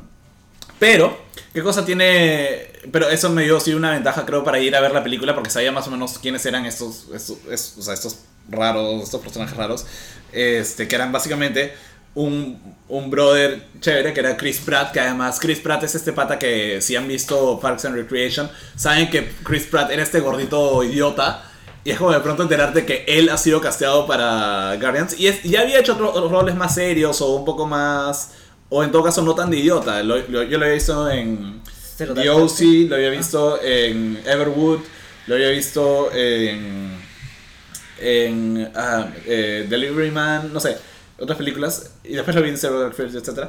Pero igual, siempre era este gordito idiota. Y de pronto... Y también, o sea, muchos de los papeles donde yo lo había visto, a propósito caía mal. O sea, querían hacerlo caía mal o caía idiota. claro, Caía es como que o idiota y te da risa, o de, ay, qué, qué, qué Sí. tipo espeso. En Everwood era el hermano mayor pesado de Emily Van Camp, que Ah, sí. es Sharon Carter. pero bueno.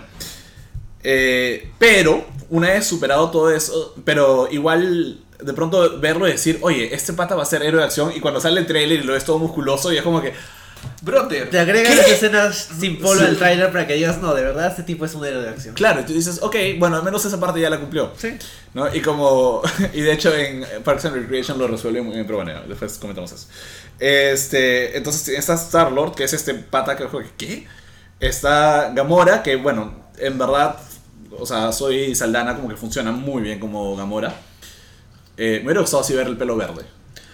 Pero, bueno, no es necesario. Tiene sus puntitas moraditas. De color. Este, después. Eh, ah, Rocket, que es el mapache que todo el mundo, todo el mundo decía como viendo los trailers, como que, ¿qué? ¿Qué? O sea, es- exacto, que es un mapache, man, es un mapache. y la gente decía como que ya, ya fue, man, ya es como que ya, ya saltaron Ya el quemaron, tiburón. No, ya saltaron el tiburón. ya saltaron el ¿Qué está haciendo Marvel? Es un mapache y un árbol que habla. Claro, O un árbol que solo dice, am Groot.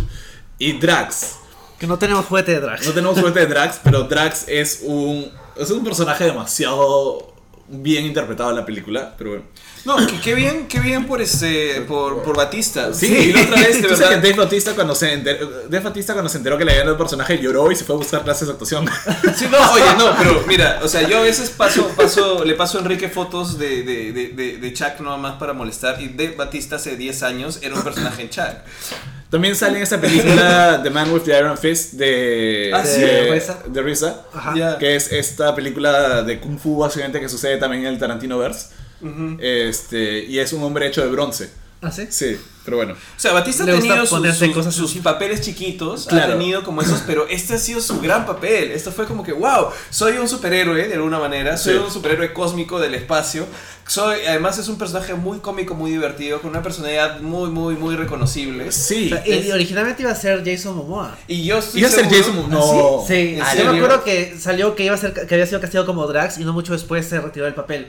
Ah, Asumo man, que no, no le habrá dado el tiempo y Pero, prefiero ver a, a Dave prefiero ver a Bautista. Yo creo Sí. que si hubiera sido Momoa el personaje hubiera sido distinto. Sí, hubiera Sí, sido distinto. sí. En todo caso, uno de los grandes méritos de esta película, o el más grande mérito de esta película, y es algo que, que me parece además muy paja porque es algo nuevo en Hollywood, es James Gunn. ¿no? James Gunn, el director no de esa tenemos el película. Funko de James Gunn porque hicieron mil nomás y vale miles de dólares. Pero hay un Funko de James Gunn, eso ya lo. Sí, es verdad. Este, James Gunn es un director de, director de cine que hacía películas eh, medio indie todavía. Su O sea- película más grande hasta el momento era Slither. Sí. O que es una película de terror. Eras hace 20 años. O sea, ¿Hace 20 años ya? Sí, claro. Ah, su. O sea, él hace Tromeo y Julieta eh, Claro. al comienzo de los 90. Él trabajaba en En Troma. medio de los 90, claro, él hacía Troma. Eh, Claro. eh, a- a comienzo- Hizo, ¿cómo se llama esto? Hizo los guiones de Slither. Scooby-Doo y Scooby-Doo 2. Sí. Y él iba a escribir y dirigir Scooby-Doo 3. Claro. No. Pero se cayó el proyecto. La otra es su... Tú también lo viste, creo. Sí, Es- es sí, su- estábamos en el mismo en vivo. Sí. El Facebook Live de James... James Gunn hace Facebook Lives que son muy pajas porque le responde... O sea, se conecta y de la nada le empieza... a- Podría estar haciendo uno ahorita, pero no vayan a buscarlo. Claro, responde un Pero- montón de responde un montón- preguntas. A mí me respondió una vez una pregunta que le hice y era ¿qué personaje eh, eh, sobre qué personajes de este el universo DC te gustaría hacer una película? Y respondió perfecto, dijo Booster Gold. Gold, y Blue Beetle. Dijo, bravazo, qué buena respuesta. Sí. Pero bueno, este, James Gunn y casteó a, este, eh, a estos personajes muy chéveres. Este, hizo un guion muy paja. El, el cuasi innombrable ahora Joss Whedon este, leyó el primer guion y le dijo no se siente muy tú, escribe lo nuevo y él escribió uno nuevo y en verdad sí, o sea, mérito a quien lo, merece en ese caso, y escribió un nuevo guion y fue un muy buen guion en el que además musicalizó con lo que le dio la gana y, o sea, tiene un muy buen cast, tiene muy buen, muy buen diseño de producción, creó un universo que en verdad podría funcionar tranquilamente separado del universo Marvel. Sí, en realidad, Puso eh, una música muy chévere Sí. y este... ¿cómo se llama? y ha hecho que, o sea, que la gente empiece, o sea, que el público preste atención a muchas cosas de películas que la gente no veía así nomás. Sí, lo que iba a decir sobre el universo nomás es el hecho de que hay universo cósmico de Marvel porque Guardians of the Galaxy fue un éxito. Sí. Sí. Si no se hubieran quedado en ciudades y corriendo por la calle. Es O sea, Exacto. Sí. Es más, o sea, eh, Thanos hubiera tenido que sobrevivir en cameos nomás. O hubiera llegado a la Tierra y nada más, pero De no hubiéramos tenido Tierra. cosas más, más interesantes. ¿Qué pasó? Ahí fue, fue un radio. Ah, no, es lo que está pasando atrás. la. Todavía. Sí, ah, sí. son fotos, sí. Son fotos.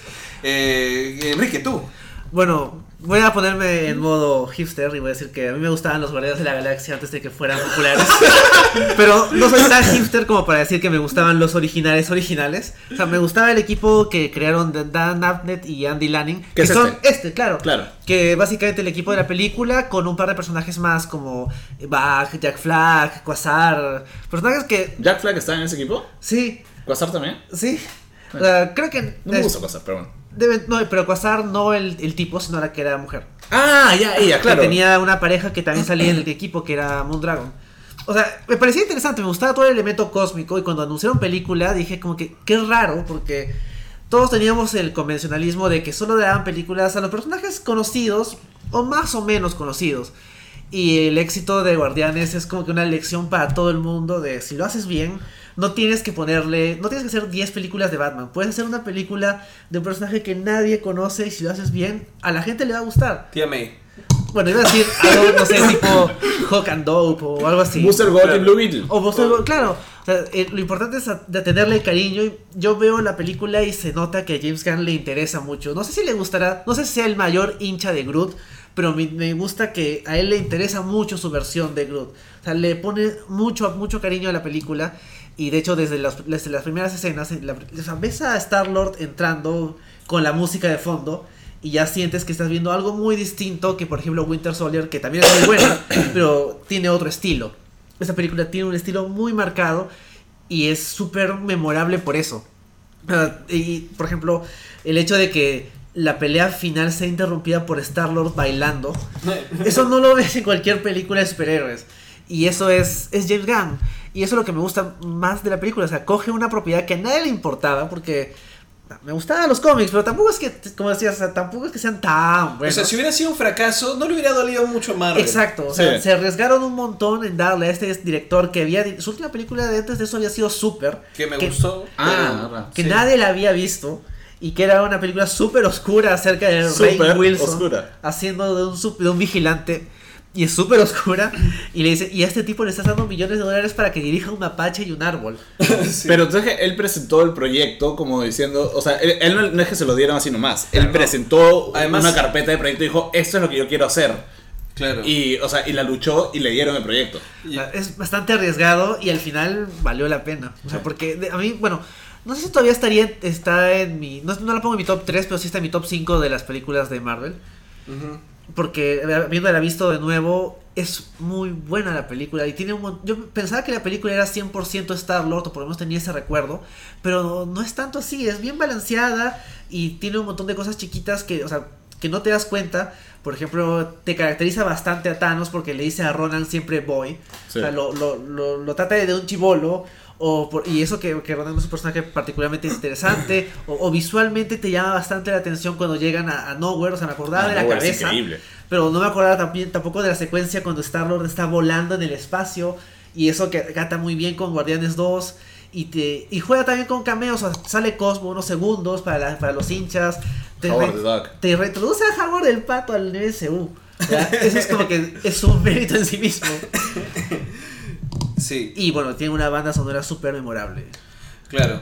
Bueno, así como tú te has puesto hipster por un lado, eh, yo me voy a poner hipster por el otro. Ay, y- voy a ponerme. Ah. Voy a anticiparme a tu hipsterismo y digo que Y me acuerdo, la primera, la primera cosa que vi de James Gunn fue un el documental que hizo con su esposa en esa época. Así. Hizo un documental de que vendían chupetes, una cosa... O sea, yo pensé que ibas a referirte a PG Porn. Sí, eso ya No me acuerdo pero- si fue antes o después de PG Porn. No, PG Porn es muy divertido. Sí. Sí. Eh, El tema es que yo me voy a poner hipster porque en mi caso, a mí me gustaba James Gunn antes de que sea chévere. o sea, igual siempre fue chévere. A mí me gustaba desde que trabajaba en, eh, eh, dirigiendo capítulos de Ángel ¿Ah, sí? eh, en el Buffyverse. No sabía que había dirigido. O sea, James Gunn, así como lo ves, Por o eso el personaje se llama Gunn. Por, Tampoco- en honor por a él. Sí. Ah. no es que sea un desconocido que salió de la nada. O sea, James Gunn ha chambeado duro. Y, y, o sea, ha chambeado un montón de cosas. Ha chambeado en televisión. Sí. Este, o sea, no por nada salió de Troma. Lo único, o sea, de verdad lo que no he visto de su chamba y me re- reclamo y siempre digo, no, lo tengo que ver. No he visto Tromeo y Julieta. Yo tampoco. Ah, no he visto. Dato curioso, o sea, el dueño de Troma tiene un cameo en la película. O sea, el tipo no solo ha tenido mucho éxito, sino también tiene esa conexión con sus Y, orígenes. re- y reconoce su, de dónde salió. Pero dice que ya no va a hacer más, más cosas con Troma. No, Sí, pues. bueno. Pero la cosa Pero es que. solo, Andrés, vamos a regresar a tu, a tu pregunta. Sí, ahorita hay un montón Sí. de comentarios, vamos a leerlos todos en un toque que terminamos de hacer la parte sin spoilers en general, ¿no? Eh, el tema es que, eh, por ejemplo, o sea, yo recuerdo muy bien el momento en el que vi Slither Ya. y dije, qué cosa asquerosa y chévere estoy viendo porque era divertida y daba, o sea, eh, creo que era una, digamos, a mí que me gusta un poco este terror cómico del estilo medio Evil Dead-esco, Sí. ¿no? Y reconocí una cosa distinta, pero que iba por esa, esa onda en Slither. Y dije, wow, eso es interesante. Cuando regresé a Slither años después, dije, brother, acá hay un montón de gente que yo sigo y veo. Está este. Nathan Fillion, Elizabeth Nathan Fillion, Elizabeth. Banks, está Michael Rooker. digo, por eso. Michael Rooker es su eterno colaborador. Claro. Y es el hecho de que eh, la película Slither es una película de terror de la época con el presupuesto que tuvo, pero tenía un montón de que gente que ahora son estrellas o son reconocidos como estrellas y era muy divertida. O sea, Slither es divertida, asquerosa también, pero es muy divertida. Y es ese tipo de película que tú dices, acá hay alguien que, ah, que, que tiene un estilo interesante. Cuando vi Super también fue como que es el mismo pata y como que me llamó la atención y empecé a buscar quién es este James Gunn. Cosa que cuando llegó Guardians of the Galaxy, quien me introduce en realidad al tema de los guardianes fuiste tú, Bruno. Sí. Porque habías leído, no- creo que lo que estabas contando, Sí. dijiste, oye, que he leído esta vaina Por Cosmo el perro. por como el perro. Porque en realidad Bruno, para los que no saben, en realidad fue quien me, me introdujo a un montón de cómics, no tanto los, los de Marvel que ya leía, sino a, a The Walking Dead, Soy a un dealer de cómics. Invencible, lo leí por ti, este Scott Pilgrim. Scott Pilgrim también, Sí, un montón. O sea, Bruno llegaba y me decía, he leído esto y yo lo, lo- lo devoraba también. Entonces me empezaba a contar de un perro que en realidad era un perro ruso y que tenía poderes mentales y que era el líder de un... Y decía, Era jefe de seguridad. Claro. Dice, ¿qué cosa tan quemada, tan rara es esta, no? Y cuando sale o anuncian Guardianes de la Galaxia, me quedo con la duda de, realmente esto va a ser un, un éxito o no. O sea, puede ser cualquier cosa. Y cuando empiezas a ver la pela y ves, o sea, ya obviamente el tráiler te, te, te llama la atención y tú dices, Es eso puede ser una cosa muy paja porque el tráiler era muy distinto. Sí. Pero igual te quedaba la duda, porque tú dices, esta es una propiedad intelectual que nadie conoce, es un riesgo y de repente, como es un riesgo, a veces no le ponen tantas balas por lo que es riesgoso. Y por ahí en el trailer ves a gente como John C. Reilly. Peter Serafinovich, Ajá. Sí. que son estos actores de comedia que dices, ¿qué? ¿Y ¿Por qué están ellos como policías rudos? ahí? ¿Qué, está pasando en Sí. esta película? Glenn Close. ¿Sabes? Sí. Es Greg Que Close, para mí era Cruella de. Vil.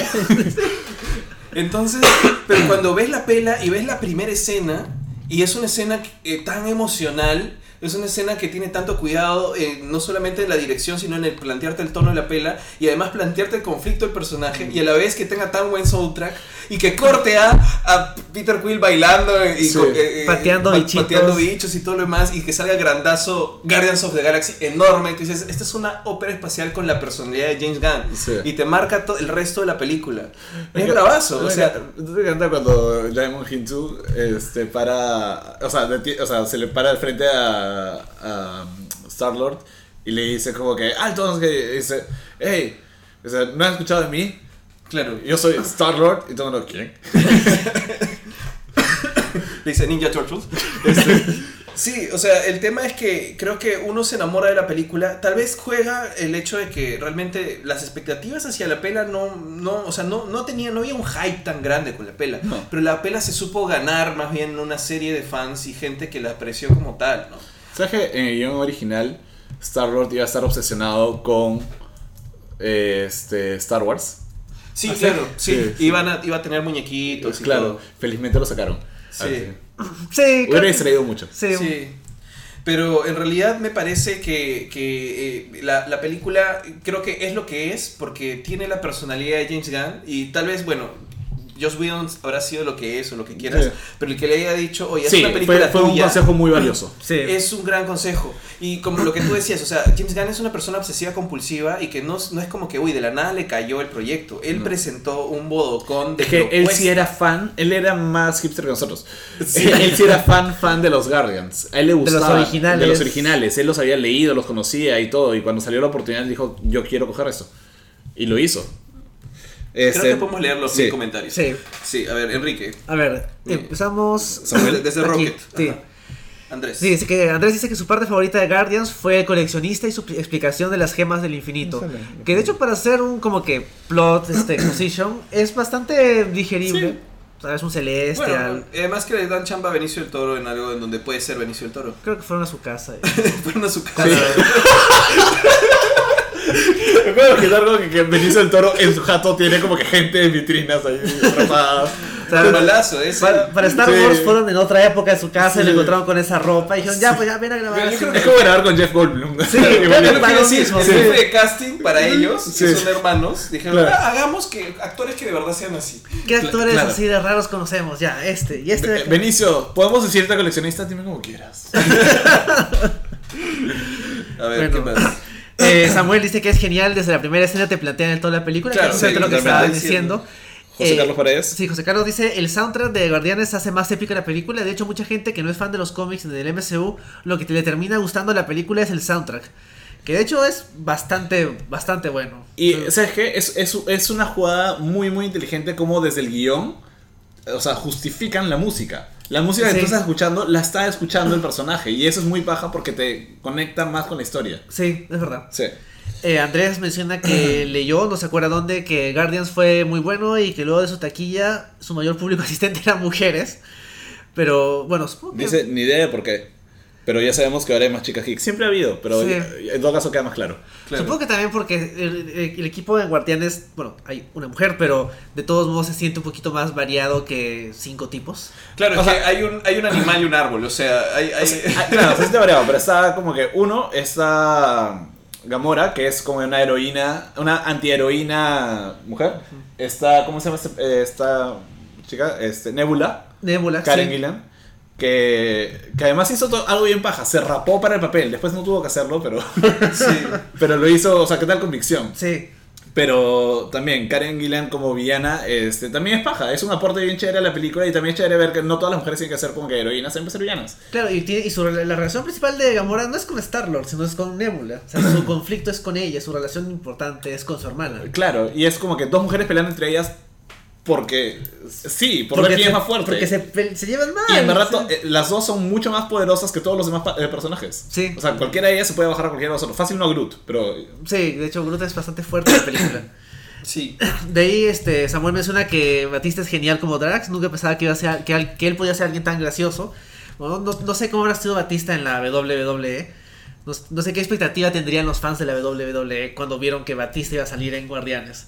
Sí, no, WWF no era. o sea, WWE. y ¿F? No, es E porque es Entertainment. Ah, ok. igual, este, miren, o sea, Drax no es un personaje cualquiera. Él, su conflicto principal es con Thanos. O sea, estamos Ah, hablando claro. de con quién tienes un conflicto y yo estoy seguro que le van a dar un payback a eso que le están sembrando con él. Drax fue creado como personaje Claro. para, para ser este supuestamente quien iba a matar a Thanos. O Es sea, que- eh, sí, va a ser. Y Drax originalmente tiene una capa morada y todo. Le falta Sí, la capa. claro, Sí. y tenía otro tipo de poderes, pero... Y no es- tenía sí. esa personalidad tan No. como que. Ahora, dato curioso, en las películas Drax es como un extraterrestre. En los cómics, Drax es un humano. Sí, que le que cae un meteorito. Le cae un meteorito mientras que estaba Era un saxofonista y estaba manejando un día Sí, de verdad, estaba yendo como que viajando con su familia de un show a otro y cae un meteorito de Thanos, en el que está Thanos, no me acuerdo. Creo que Thanos, dentro de lo que mandó Sí, un meteorito. Su nave o yo que sé, era un meteorito. Cae un meteorito por culpa de Thanos. Muere toda la familia de Drax, incluyendo Drax, eh, que se llama Arthur. y, y los Celestials lo resucitan. En otro cuerpo. En otro, eh, o sea, con un nuevo cuerpo modificado para ser súper fuerte y todo. Y ese es Drax. Pero ese re- eh, revivirlo es que se vuelve como. Que, que no se vuelve tan inteligente, sino que se vuelve bruto. Claro, Su único objetivo es matar a Thanos. Y lo demás. Claro. no. Va evolucionando como personaje. Y en los cómics, ya más adelante, en lo de Dan. ¿Cómo se llama? Abnett. Abnett, Ya es más interesante como personaje. Al principio era como que un Hulk que era solo Hulk. Sí, sí, es verdad. Claro. Pero no. Este, Andrés Rojas dice, creo que una de las causas principales de por qué Guardians fue tan exitoso es porque el público que no estaba tan arraigado a los cómics e historias de Marvel se sentía atraído por una historia que comenzaba de cero, buena música, escenas divertidas y grandes momentos de acción. Sí, yo también creo que bastante el éxito de Guardians es ese, ¿no? Es el que en verdad no tenías la presión de no entiendo, no sé de dónde viene esto. O sea, es como que entras a ver esa película, no has visto nada antes, fresh. Todos Fresh. están perdidos como tú. Sí. Claro, dice, no- Literalmente. todos. y continúa, dice, no tenías que saber mucho del pasado de Marvel para ver esta película y eso es atrayente a los que no son lectores de cómics. Siendo honestos, no tienes que hacer nada. No, es nada. verdad, nada. Nada. Ni siquiera quién está Thanos, nada, porque te lo explican todo. Sí, Sí. es verdad. Este, Y y lo de, de hecho, perdón, SNL, Saturday Night Live parodia eso cuando hace estos sketches en el capítulo que sale Chris Pratt como host, que diciendo que la nueva película de Marvel es como que un montón de carritos de supermercados. Ah, cierto. y sí, es como súper random. Y es como que. Este, El equipo son un montón de cosas súper aleatorias salen caminando por claro. el pasillo. Y con la música. "Ah, ah, ah, ah". No, este. Que tiene como de Pam. Y es una chica, simplemente como la chica de la oficina que se llama Pam. Que es una chica. Y luego Winter Pam. Que es Pam con una ropa de invierno y esquís. Tienes razón. Shopping carts. Para terminar, Andrew nos deja un Andrés, no sé por qué le sigo diciendo Andrew. Todos los podcasts. Nos sigue diciendo, nos da una pregunta, dice, no sé qué les pareció esa declaración en que se confirmó que Groot murió en Guardianes 1 y que Baby Groot que vemos dos, en la 2 es su hijo. No sé dónde se leyó, pero se había reafirmado. ¿Qué les Fue un tweet de James Gunn porque James Gunn desde el principio dijo no es el mismo Groot. Sí. Sí. La gente como que is- sigue insistiendo y no es el mismo Groot. Entonces la gente lo interpretaba de un montón de formas, in- incluso como que bueno, y yo me iba por ese lado también que es como que una ramita suya haya crecido pero con una nueva conciencia. Claro. Pero básicamente, y él explicó, ya, técnicamente eso significa que no es el mismo Groot, uno, y dos, es su hijo. Claro. Claro. Groot está muerto, ese es su hijo. Sí, lo, lo que pasa es que la duda está en que Groot de los cómics, si lo destruyen y queda una ramita, sigue teniendo la misma Se regenera. Conciencia. Pero Sí. este Groot es distinto, pues. O sea, Claro. James ya finalmente ha hecho varias veces, mi amigo, ¿no? Sí, sí, Jimmy, Jaime. Jaime, ya varias veces ha reconfirmado de que no, o sea, no va a tener la misma conciencia, no tiene sus recuerdos, no, es otra persona mentalmente. Me avisa que la última vez que lo tuvo que reafirmar fue porque le preguntaron en internet a quién salvabas, a un Porg o a Groot. Y él Claro. tuvo que intervenir y decir como que no, este Groot es distinto que el Groot. que Claro. Murió". Claro. Claro, no, alguien, este, no me acuerdo quién, creo que fue Ryan Johnson, y dijo que, no, alguien dijo como que, o el mismo James Gunn dijo como que técnicamente un pork hay como miles de porks. no, claro. una fan dijo, porks hay miles de porks. Groot es este personaje que viene acompañando a los patas como que por última vez. Groot está muerto, es su hijo, y la gente, no, ¿cómo nos dices eso? Y dijo que es Lo llevo diciendo hace tiempo. tres es años verdad, diciéndolo, como que basta. Sí. Pero creo que también es importante eso para la historia porque, y él mismo lo, lo aclara después, sin eso el sacrificio de Groot no vale. la pe- no vale. Es verdad. Todo el mundo sería- siempre se queja de que no hay stakes porque todo, nadie muere salvo Quicksilver. Pero bueno, Groot le ganó. Groot murió, claro. Sí. Y de hecho da pena cuando Groot muere. O sea, y me- ahora que sé que está que era el mismo Groot, me da más pena. O sea, que vi de nuevo la película, es como que este Groot está muerto. Sí, yo también la otra vez volví a ver esa escena y dijo que... Groot. We are Groot. Y el, y el Groot adolescente que tenemos ahora no va a decir We are Groot, no sabe Es decir We are Groot Groot. Dice I am Groot. Lo posté en su Instagram. Lo va a postear en sus, sus redes sociales. De hecho me da mucha risa cuando entra Peter y ve como que a Groot este, en, o sea, en el cuarto de Groot y dice Groot, demonios, tu cuarto es un desastre. Limpia, por favor. No puede ser. Es que yo creo que Chris Pratt va a asumir la, la relación de ser la, bueno, la madre de Groot de alguna manera, ¿no? Porque Sí. Groot padre eh, fue Eh. Groot el que murió, ¿no? Claro, no, bueno, pero los papás adoptivos de Groot, creo que Chris Pratt es como de. O sea, Peter va a ser como que su mamá y, Ajá. y Y Rocket, el, es el papá. Es el papá. Sí. Es verdad. Sí. Pero bueno, ya llegaremos a eso cuando hablemos de Guardians 2, pero Groot bebé es muy divertido. Sí. Sí. Y bueno, la escena de Groot bebé bailando no es una escena post créditos, sino pre créditos. Pero es probablemente Pre- de las- es pre créditos. O Sí, sea, porque- ni bien termina, vas a, a Guardians of the Galaxy. Ah, se- sí, se sí, acabó, esa escenita. Y luego escenita y luego créditos. Sí, claro. Y la post créditos es la de Howard el pato. Yo quiero agradecerle dos cosas a James Gunn, aparte de las películas. Uno es que. eh, bueno, uno es la película, pero otra es. eh, que eh, yo siempre he bailado como Groot. Y hay un personaje que puede bailar. claro, como es un tú. personaje, perso- o sea, es un personaje popular que baila como yo he bailado. Entonces ahora no me siento mal. Porque yo también he bailado como con los pies pegados, como si fuera una maceta. y moviendo los, los brazos. Y es como que Groot baila así, yo también puedo. Y está chévere. Y eh, de hecho, para los que no saben, James Gunn se grabó a sí mismo como que en un estudio bailando. Y eso es lo que han usado para. Claro, o sea, como James 1. Gunn. O Claro, sea, en Guardians 1 lo usaron para. O sea, se grabó solo quieto, bailando solo así. Y en Guardians 2, para la secuencia en la que, que abre con Groot corriendo y bailando, Ajá. eh, se También grabó en un es- estudio él dando vueltas corriendo y bailando. Y así hicieron el baile de, de Groot. Interesante. Sí. Bueno, Dice el peor papá del mundo de la galaxia. ¿los ¿por Rocket? Bueno, el peor papá es Ego, ¿no? Sí, Claro. Ego es el peor papá. John Doe es el mejor papá. Sí. Sí. Y otra vez He el may have been your daddy, but I was your. uh, no, he may have been your pop, papi, but I was your daddy. Your father, father. Ah, sí. He may he have been your father, but I was your daddy. Sí, bueno, otra vez el tema de que la familia es la que tú escoges. Sí. No, Sí. o sea, es un tema ellos son familia y casi dicen tanto familia como Rápidos y Furiosos en la 2. O sea, igual- Bueno, me imagino que Vin Diesel debe estar frustrado de que solo puede decir I am Groot. Quiere decir I am family y no lo dejan. Hablando de las actuaciones de voz, Bradley Cooper es invisible en, en- en Marvel. Bradley Cooper es parte de Marvel, es Rocket, es uno de los Sí. personajes más populares y nadie, nadie lo toma en cuenta. O sea, la gente piensa que es un mapache de verdad que habla. Es casi casi. O sea, Sean Gunn, el hermano menor de James Gunn, fue el que hizo la, la captura de, movimiento. sí. ¿no? Y dicen que, o sea, y eh, James Gunn dice que Rocket es tanto Sean Gunn como Bradley Cooper, claro. ¿no? Y chévere. Pero, o sea, por momentos me olvido que Bradley Cooper es parte de es- de eso, porque nunca fue parte de... Hizo una entrevista creo y nada más. Es que no lo, no lo, no lo promocionan mucho o no sé por o no tiene tiempo, qué sé yo, o algo, pero no está muy activo como, como el resto de Yo- gente. No estuvo en la foto. Sí. Ah, es cierto. Yo leí que para la primera no estuvo el presente porque te- eh, conflictos de horarios. Horarios. Sí. Pero después no sé, no sé qué onda. No, no le llamará mucho. De repente también es un poco para no romper con la ilusión de... Porque tampoco. o sea, Dicen que no le pagan lo suficiente como para que vaya a hacer todo. ¿no? o sea, no me imagino. que Vin Diesel también se sabe que es Groot. Pero tampoco lo veo tan ahí como que. No, pero él, él ama ser Groot. Claro, sí, o sea, Él, sí, que él, está él- más. él cuando puede habla de Groot. Sí, Bradley Cooper nunca habla de eso. sí, Sí. es raro. Supongo que queda la ilusión de que es un mapache de verdad que habla y le pagan. Sí, pues Samuel dice Bradley Cooper es genial, tiene unas líneas muy. Claro, A mí me encanta este Rocket como personaje, pero te- como dices. Pero sí, reconoces sí. la voz de Bradley Pero Cooper. yo no siento que es Yo no Bradley siento que es Cooper. Bradley Cooper. Siento que lo han modulado tanto y que él, que él ha camuflado su voz tanto. Sí. Es que además Bradley Cooper nunca lo hemos visto, o sea, yo creo que me puedo imaginar, o sea, cuando ves a Groot lo ves como personaje y está siempre siempre haciendo todo muy grande, es como que ah, esto, la, la, la", hasta cuando se está armando sus bombitas. Rocket. Rocket. Perdón, perdón, sí, Rocket. En cambio, a Bradley Cooper nunca lo he visto ¿Qué así. personalidad es la de Bradley Cooper? Eh, También siento que es como que es un tipo. Bradley Cooper está. es muy gracioso cuando, Claro. cuando eh, da entrevistas y eso. Pero O sea, ¿cómo me imagino a Bradley Cooper realmente? Me imagino eh, Wet Hot American Summer, que es lo, que tengo en la cabeza.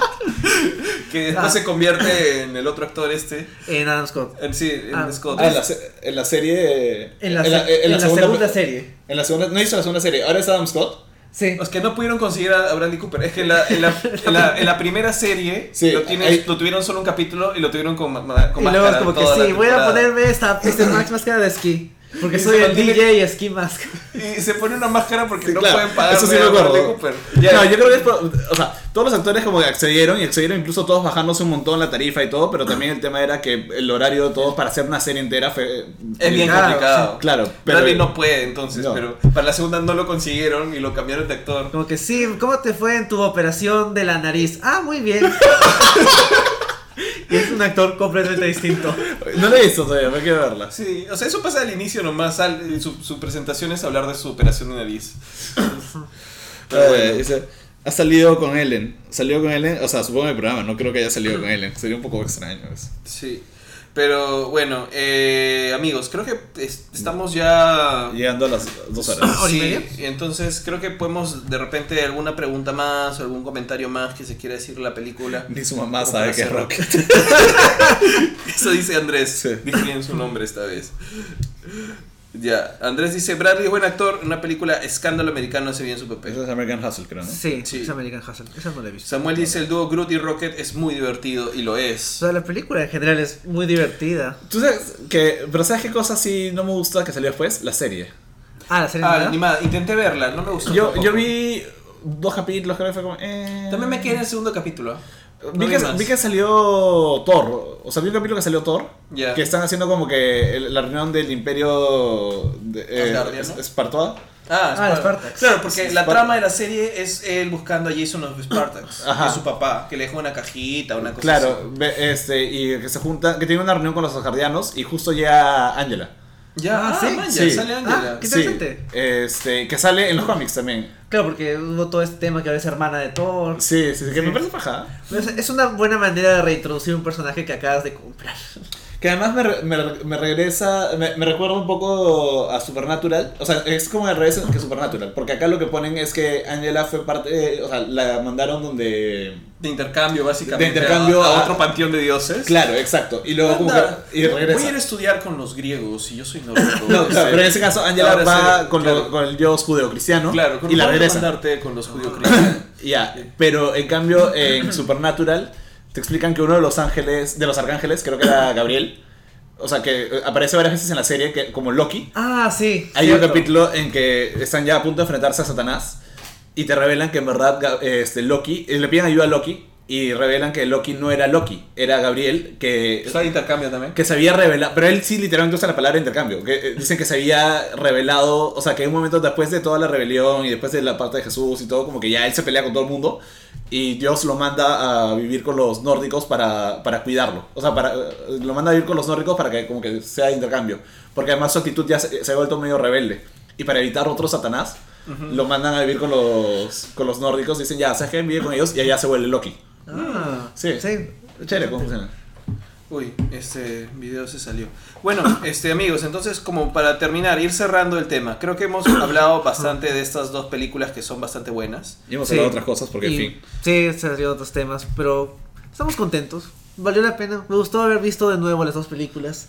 Ah, ah, ah, ah. Sí, son, son probablemente las dos películas que he visto más veces de Marvel, estas dos. Yo he tratado de no verlas mucho porque no quiero hastiarme. O sea, simplemente cuando, cuando las agarro, las disfruto. Pero las disfruto fácil más que ver las otras. Pero trato de no verlas muy seguido. Para no desgastar. No, claro, se- seguido no funciona, Sí. pero digamos de, de las veces, o sea, hay películas que no he visto más que una vez, pero Sí. estas dos las he visto por lo menos unas tres veces, cuatro veces. Sí, Y es chévere. sí. Sí, Sí, son buenos. Es la Hola, Roger. me gusta.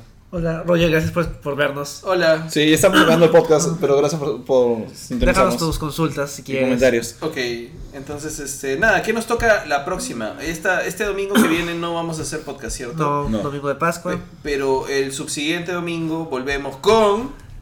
Age of Ultron ah, y Ant-Man para cerrar la fase 2. Para cerrar más bonito. Ya, ok. Sí, no, hay que ya, claro, chévere. Age of Ultron tiene sus cosas re- redimibles. Temáticamente sí, sí. O sea, tam- tampoco están malas. Tiene Sí. cosas chéveres. De hecho, me va a inter- no he visto muchas veces. Es la película que probablemente esa y Thor menos veces. Habré visto un par de Thor veces. 2 la hizo una vez y media. Sí. Así que va a ser interesante volverla a ver y ver qué cosas encontramos, pues, ¿no? Podemos encontrar Sí, cosas Age of Ultron tiene. O sea, a, mí cuando la vi la primera vez me gustó, después ya con el tiempo se- me ha desencantado. Pero hay cositas que están interesantes. Sí. Sí, yo creo que las cosas problemáticas que tiene las voy a notar más ahora. Todo el tema de Hulk, de Black Widow y todo eso. Pero las cosas interesantes. Vamos a verlas. Sí. Igual vamos a terminar hablando seguro de cómo esa película destruyó a Joss Whedon. Sí, Lo rompimos. Sí. Eso me da pena. Lo, ro- lo rompimos para se descubrir que debajo del de, el ídolo que teníamos había algo no tan bonito. Sí. Sí, es verdad. Es como un Kinder sorpresa. Joss Whedon, su cabeza parece un Kinder sorpresa. Es como un Kinder sorpresa de un chocolate malogrado. ¿eh? Sí, y, ade- y adentro había una sorpresa no tan bonita porque era plástico y, y sobrepreciado. Y luego veremos Ant-Man y nos preguntaremos sobre la película de The Right y todo eso. Sí, a mí me gusta Ant-Man, pero sí. vamos a ver. Sí, Creo que Edgar Wright era interesante, pero probablemente no hubiera hecho algo que era lo que el, el MCU necesitaba. Claro. Y al final Edgar Wright se quedó picón y hizo Baby Driver, que salió bien paja. O sea Algo bueno salió de todo eso. Sí, pues. Bueno, entonces. Ha sido ah, todo por ahora. Sí, hay que darle Wakanda muchas gracias. Hagamos Wakanda Forever con la gente que se ha quedado con nosotros hasta el final. Es Samuel, Un, este, claro, Andrew, estrellita especial del día para Andrés. Andrés, Rojas. Andrés, Andrés, has comentado mucho hoy día. Gracias por. Te extrañábamos, Andrés. ¿ah? Tienes que venir, Sí. tienes que conectarte más seguido. Eh, dejó, Dejó todo el estilo. Canción favorita del Awesome Mix Volumen 1, la mía es Moonage Dream de David Bowie. Mira, yo también creo que diría Moonage Dream, alucina. Sí, a Sí. mí creo que me gusta I Want You Back más. Eh, yo no sé, tendría que repasarlo. Probablemente. No sé si puede ser. Jackson 5. Jackson 5. Ya, yo Bailamos como Baby. Sí. Estoy entre Moonage Dream, Junto a Feeling también, en verdad, creo que. ah, claro, Sí. es, es paja. Y. Ay, ¿cómo se llama esa canción? Ah, ¿Cuál? ¿De qué momento? ¿Cuál? No, ah, du- du- du- ah, no, ah, no, perdón, esa es la segunda. Oh. No, o sea, The Chain. Esa es de la segunda. Ese- No, no, es cuando de- llegan a. Ah, no, Nowhere. Sí, The Chain, The Sí, Chain, sí, ajá. The Chain, The Sí. Chain de Fleetwood Mac. Sí, The Chain de Fleetwood Mac, temón, de verdad. Bueno, en realidad to- todo, toda la banda sonora es increíble. Sí. O sea, es como Sí. que igual todo está en un top, top, top. The Chain de Fleetwood Mac y Moonage Dream. Y hola Gonzalo, que se ha conectado. Hola Gonzalo. Y chao, Gonzalo. Adiós Gonzalo. Nos estamos despidiendo. Y ya. ya no- íbamos a hablar con Gonzalo, pero ya no tenemos tiempo, será para la próxima. Adiós. Que es nuestro man Damon. Eso es nuestro matrimonio. No, bueno, acá en sus pedidos así de, de lo que vamos a hablar. Ah, espérate, ¿de dónde nos encuentran, Enrique? Ah, Dale. cierto. Sí, dale. Pueden encontrar todos esos podcasts anteriores de Geekeos Podcast, así como lo, esto de repaso del MCU en iTunes como Geekeos Podcast, en SoundCloud en el canal de SoundCloud de Geekeados, en la página web en geekeados.com y en el Facebook de Geekeados que es Geekeados.lat. Así es. O Geekeados lo buscan, nadie lo van a encontrar. Así que nada, eh, Pueden encontrarnos en, nuestros, en nuestras redes sociales es en verdad, en eh, RORZ acá, Rorsac. En Enrique DCF. y arroba bruerran. Y van a encontrarnos hablando probablemente mucho de coyuntura política. Sí, Vamos a estar peleándonos con, con gente. Sí. Sí. Pero bueno, eh, nos vemos entonces. Chao, Chao. Sebastián, chao Andrés, chao Gonzalo. Adiós.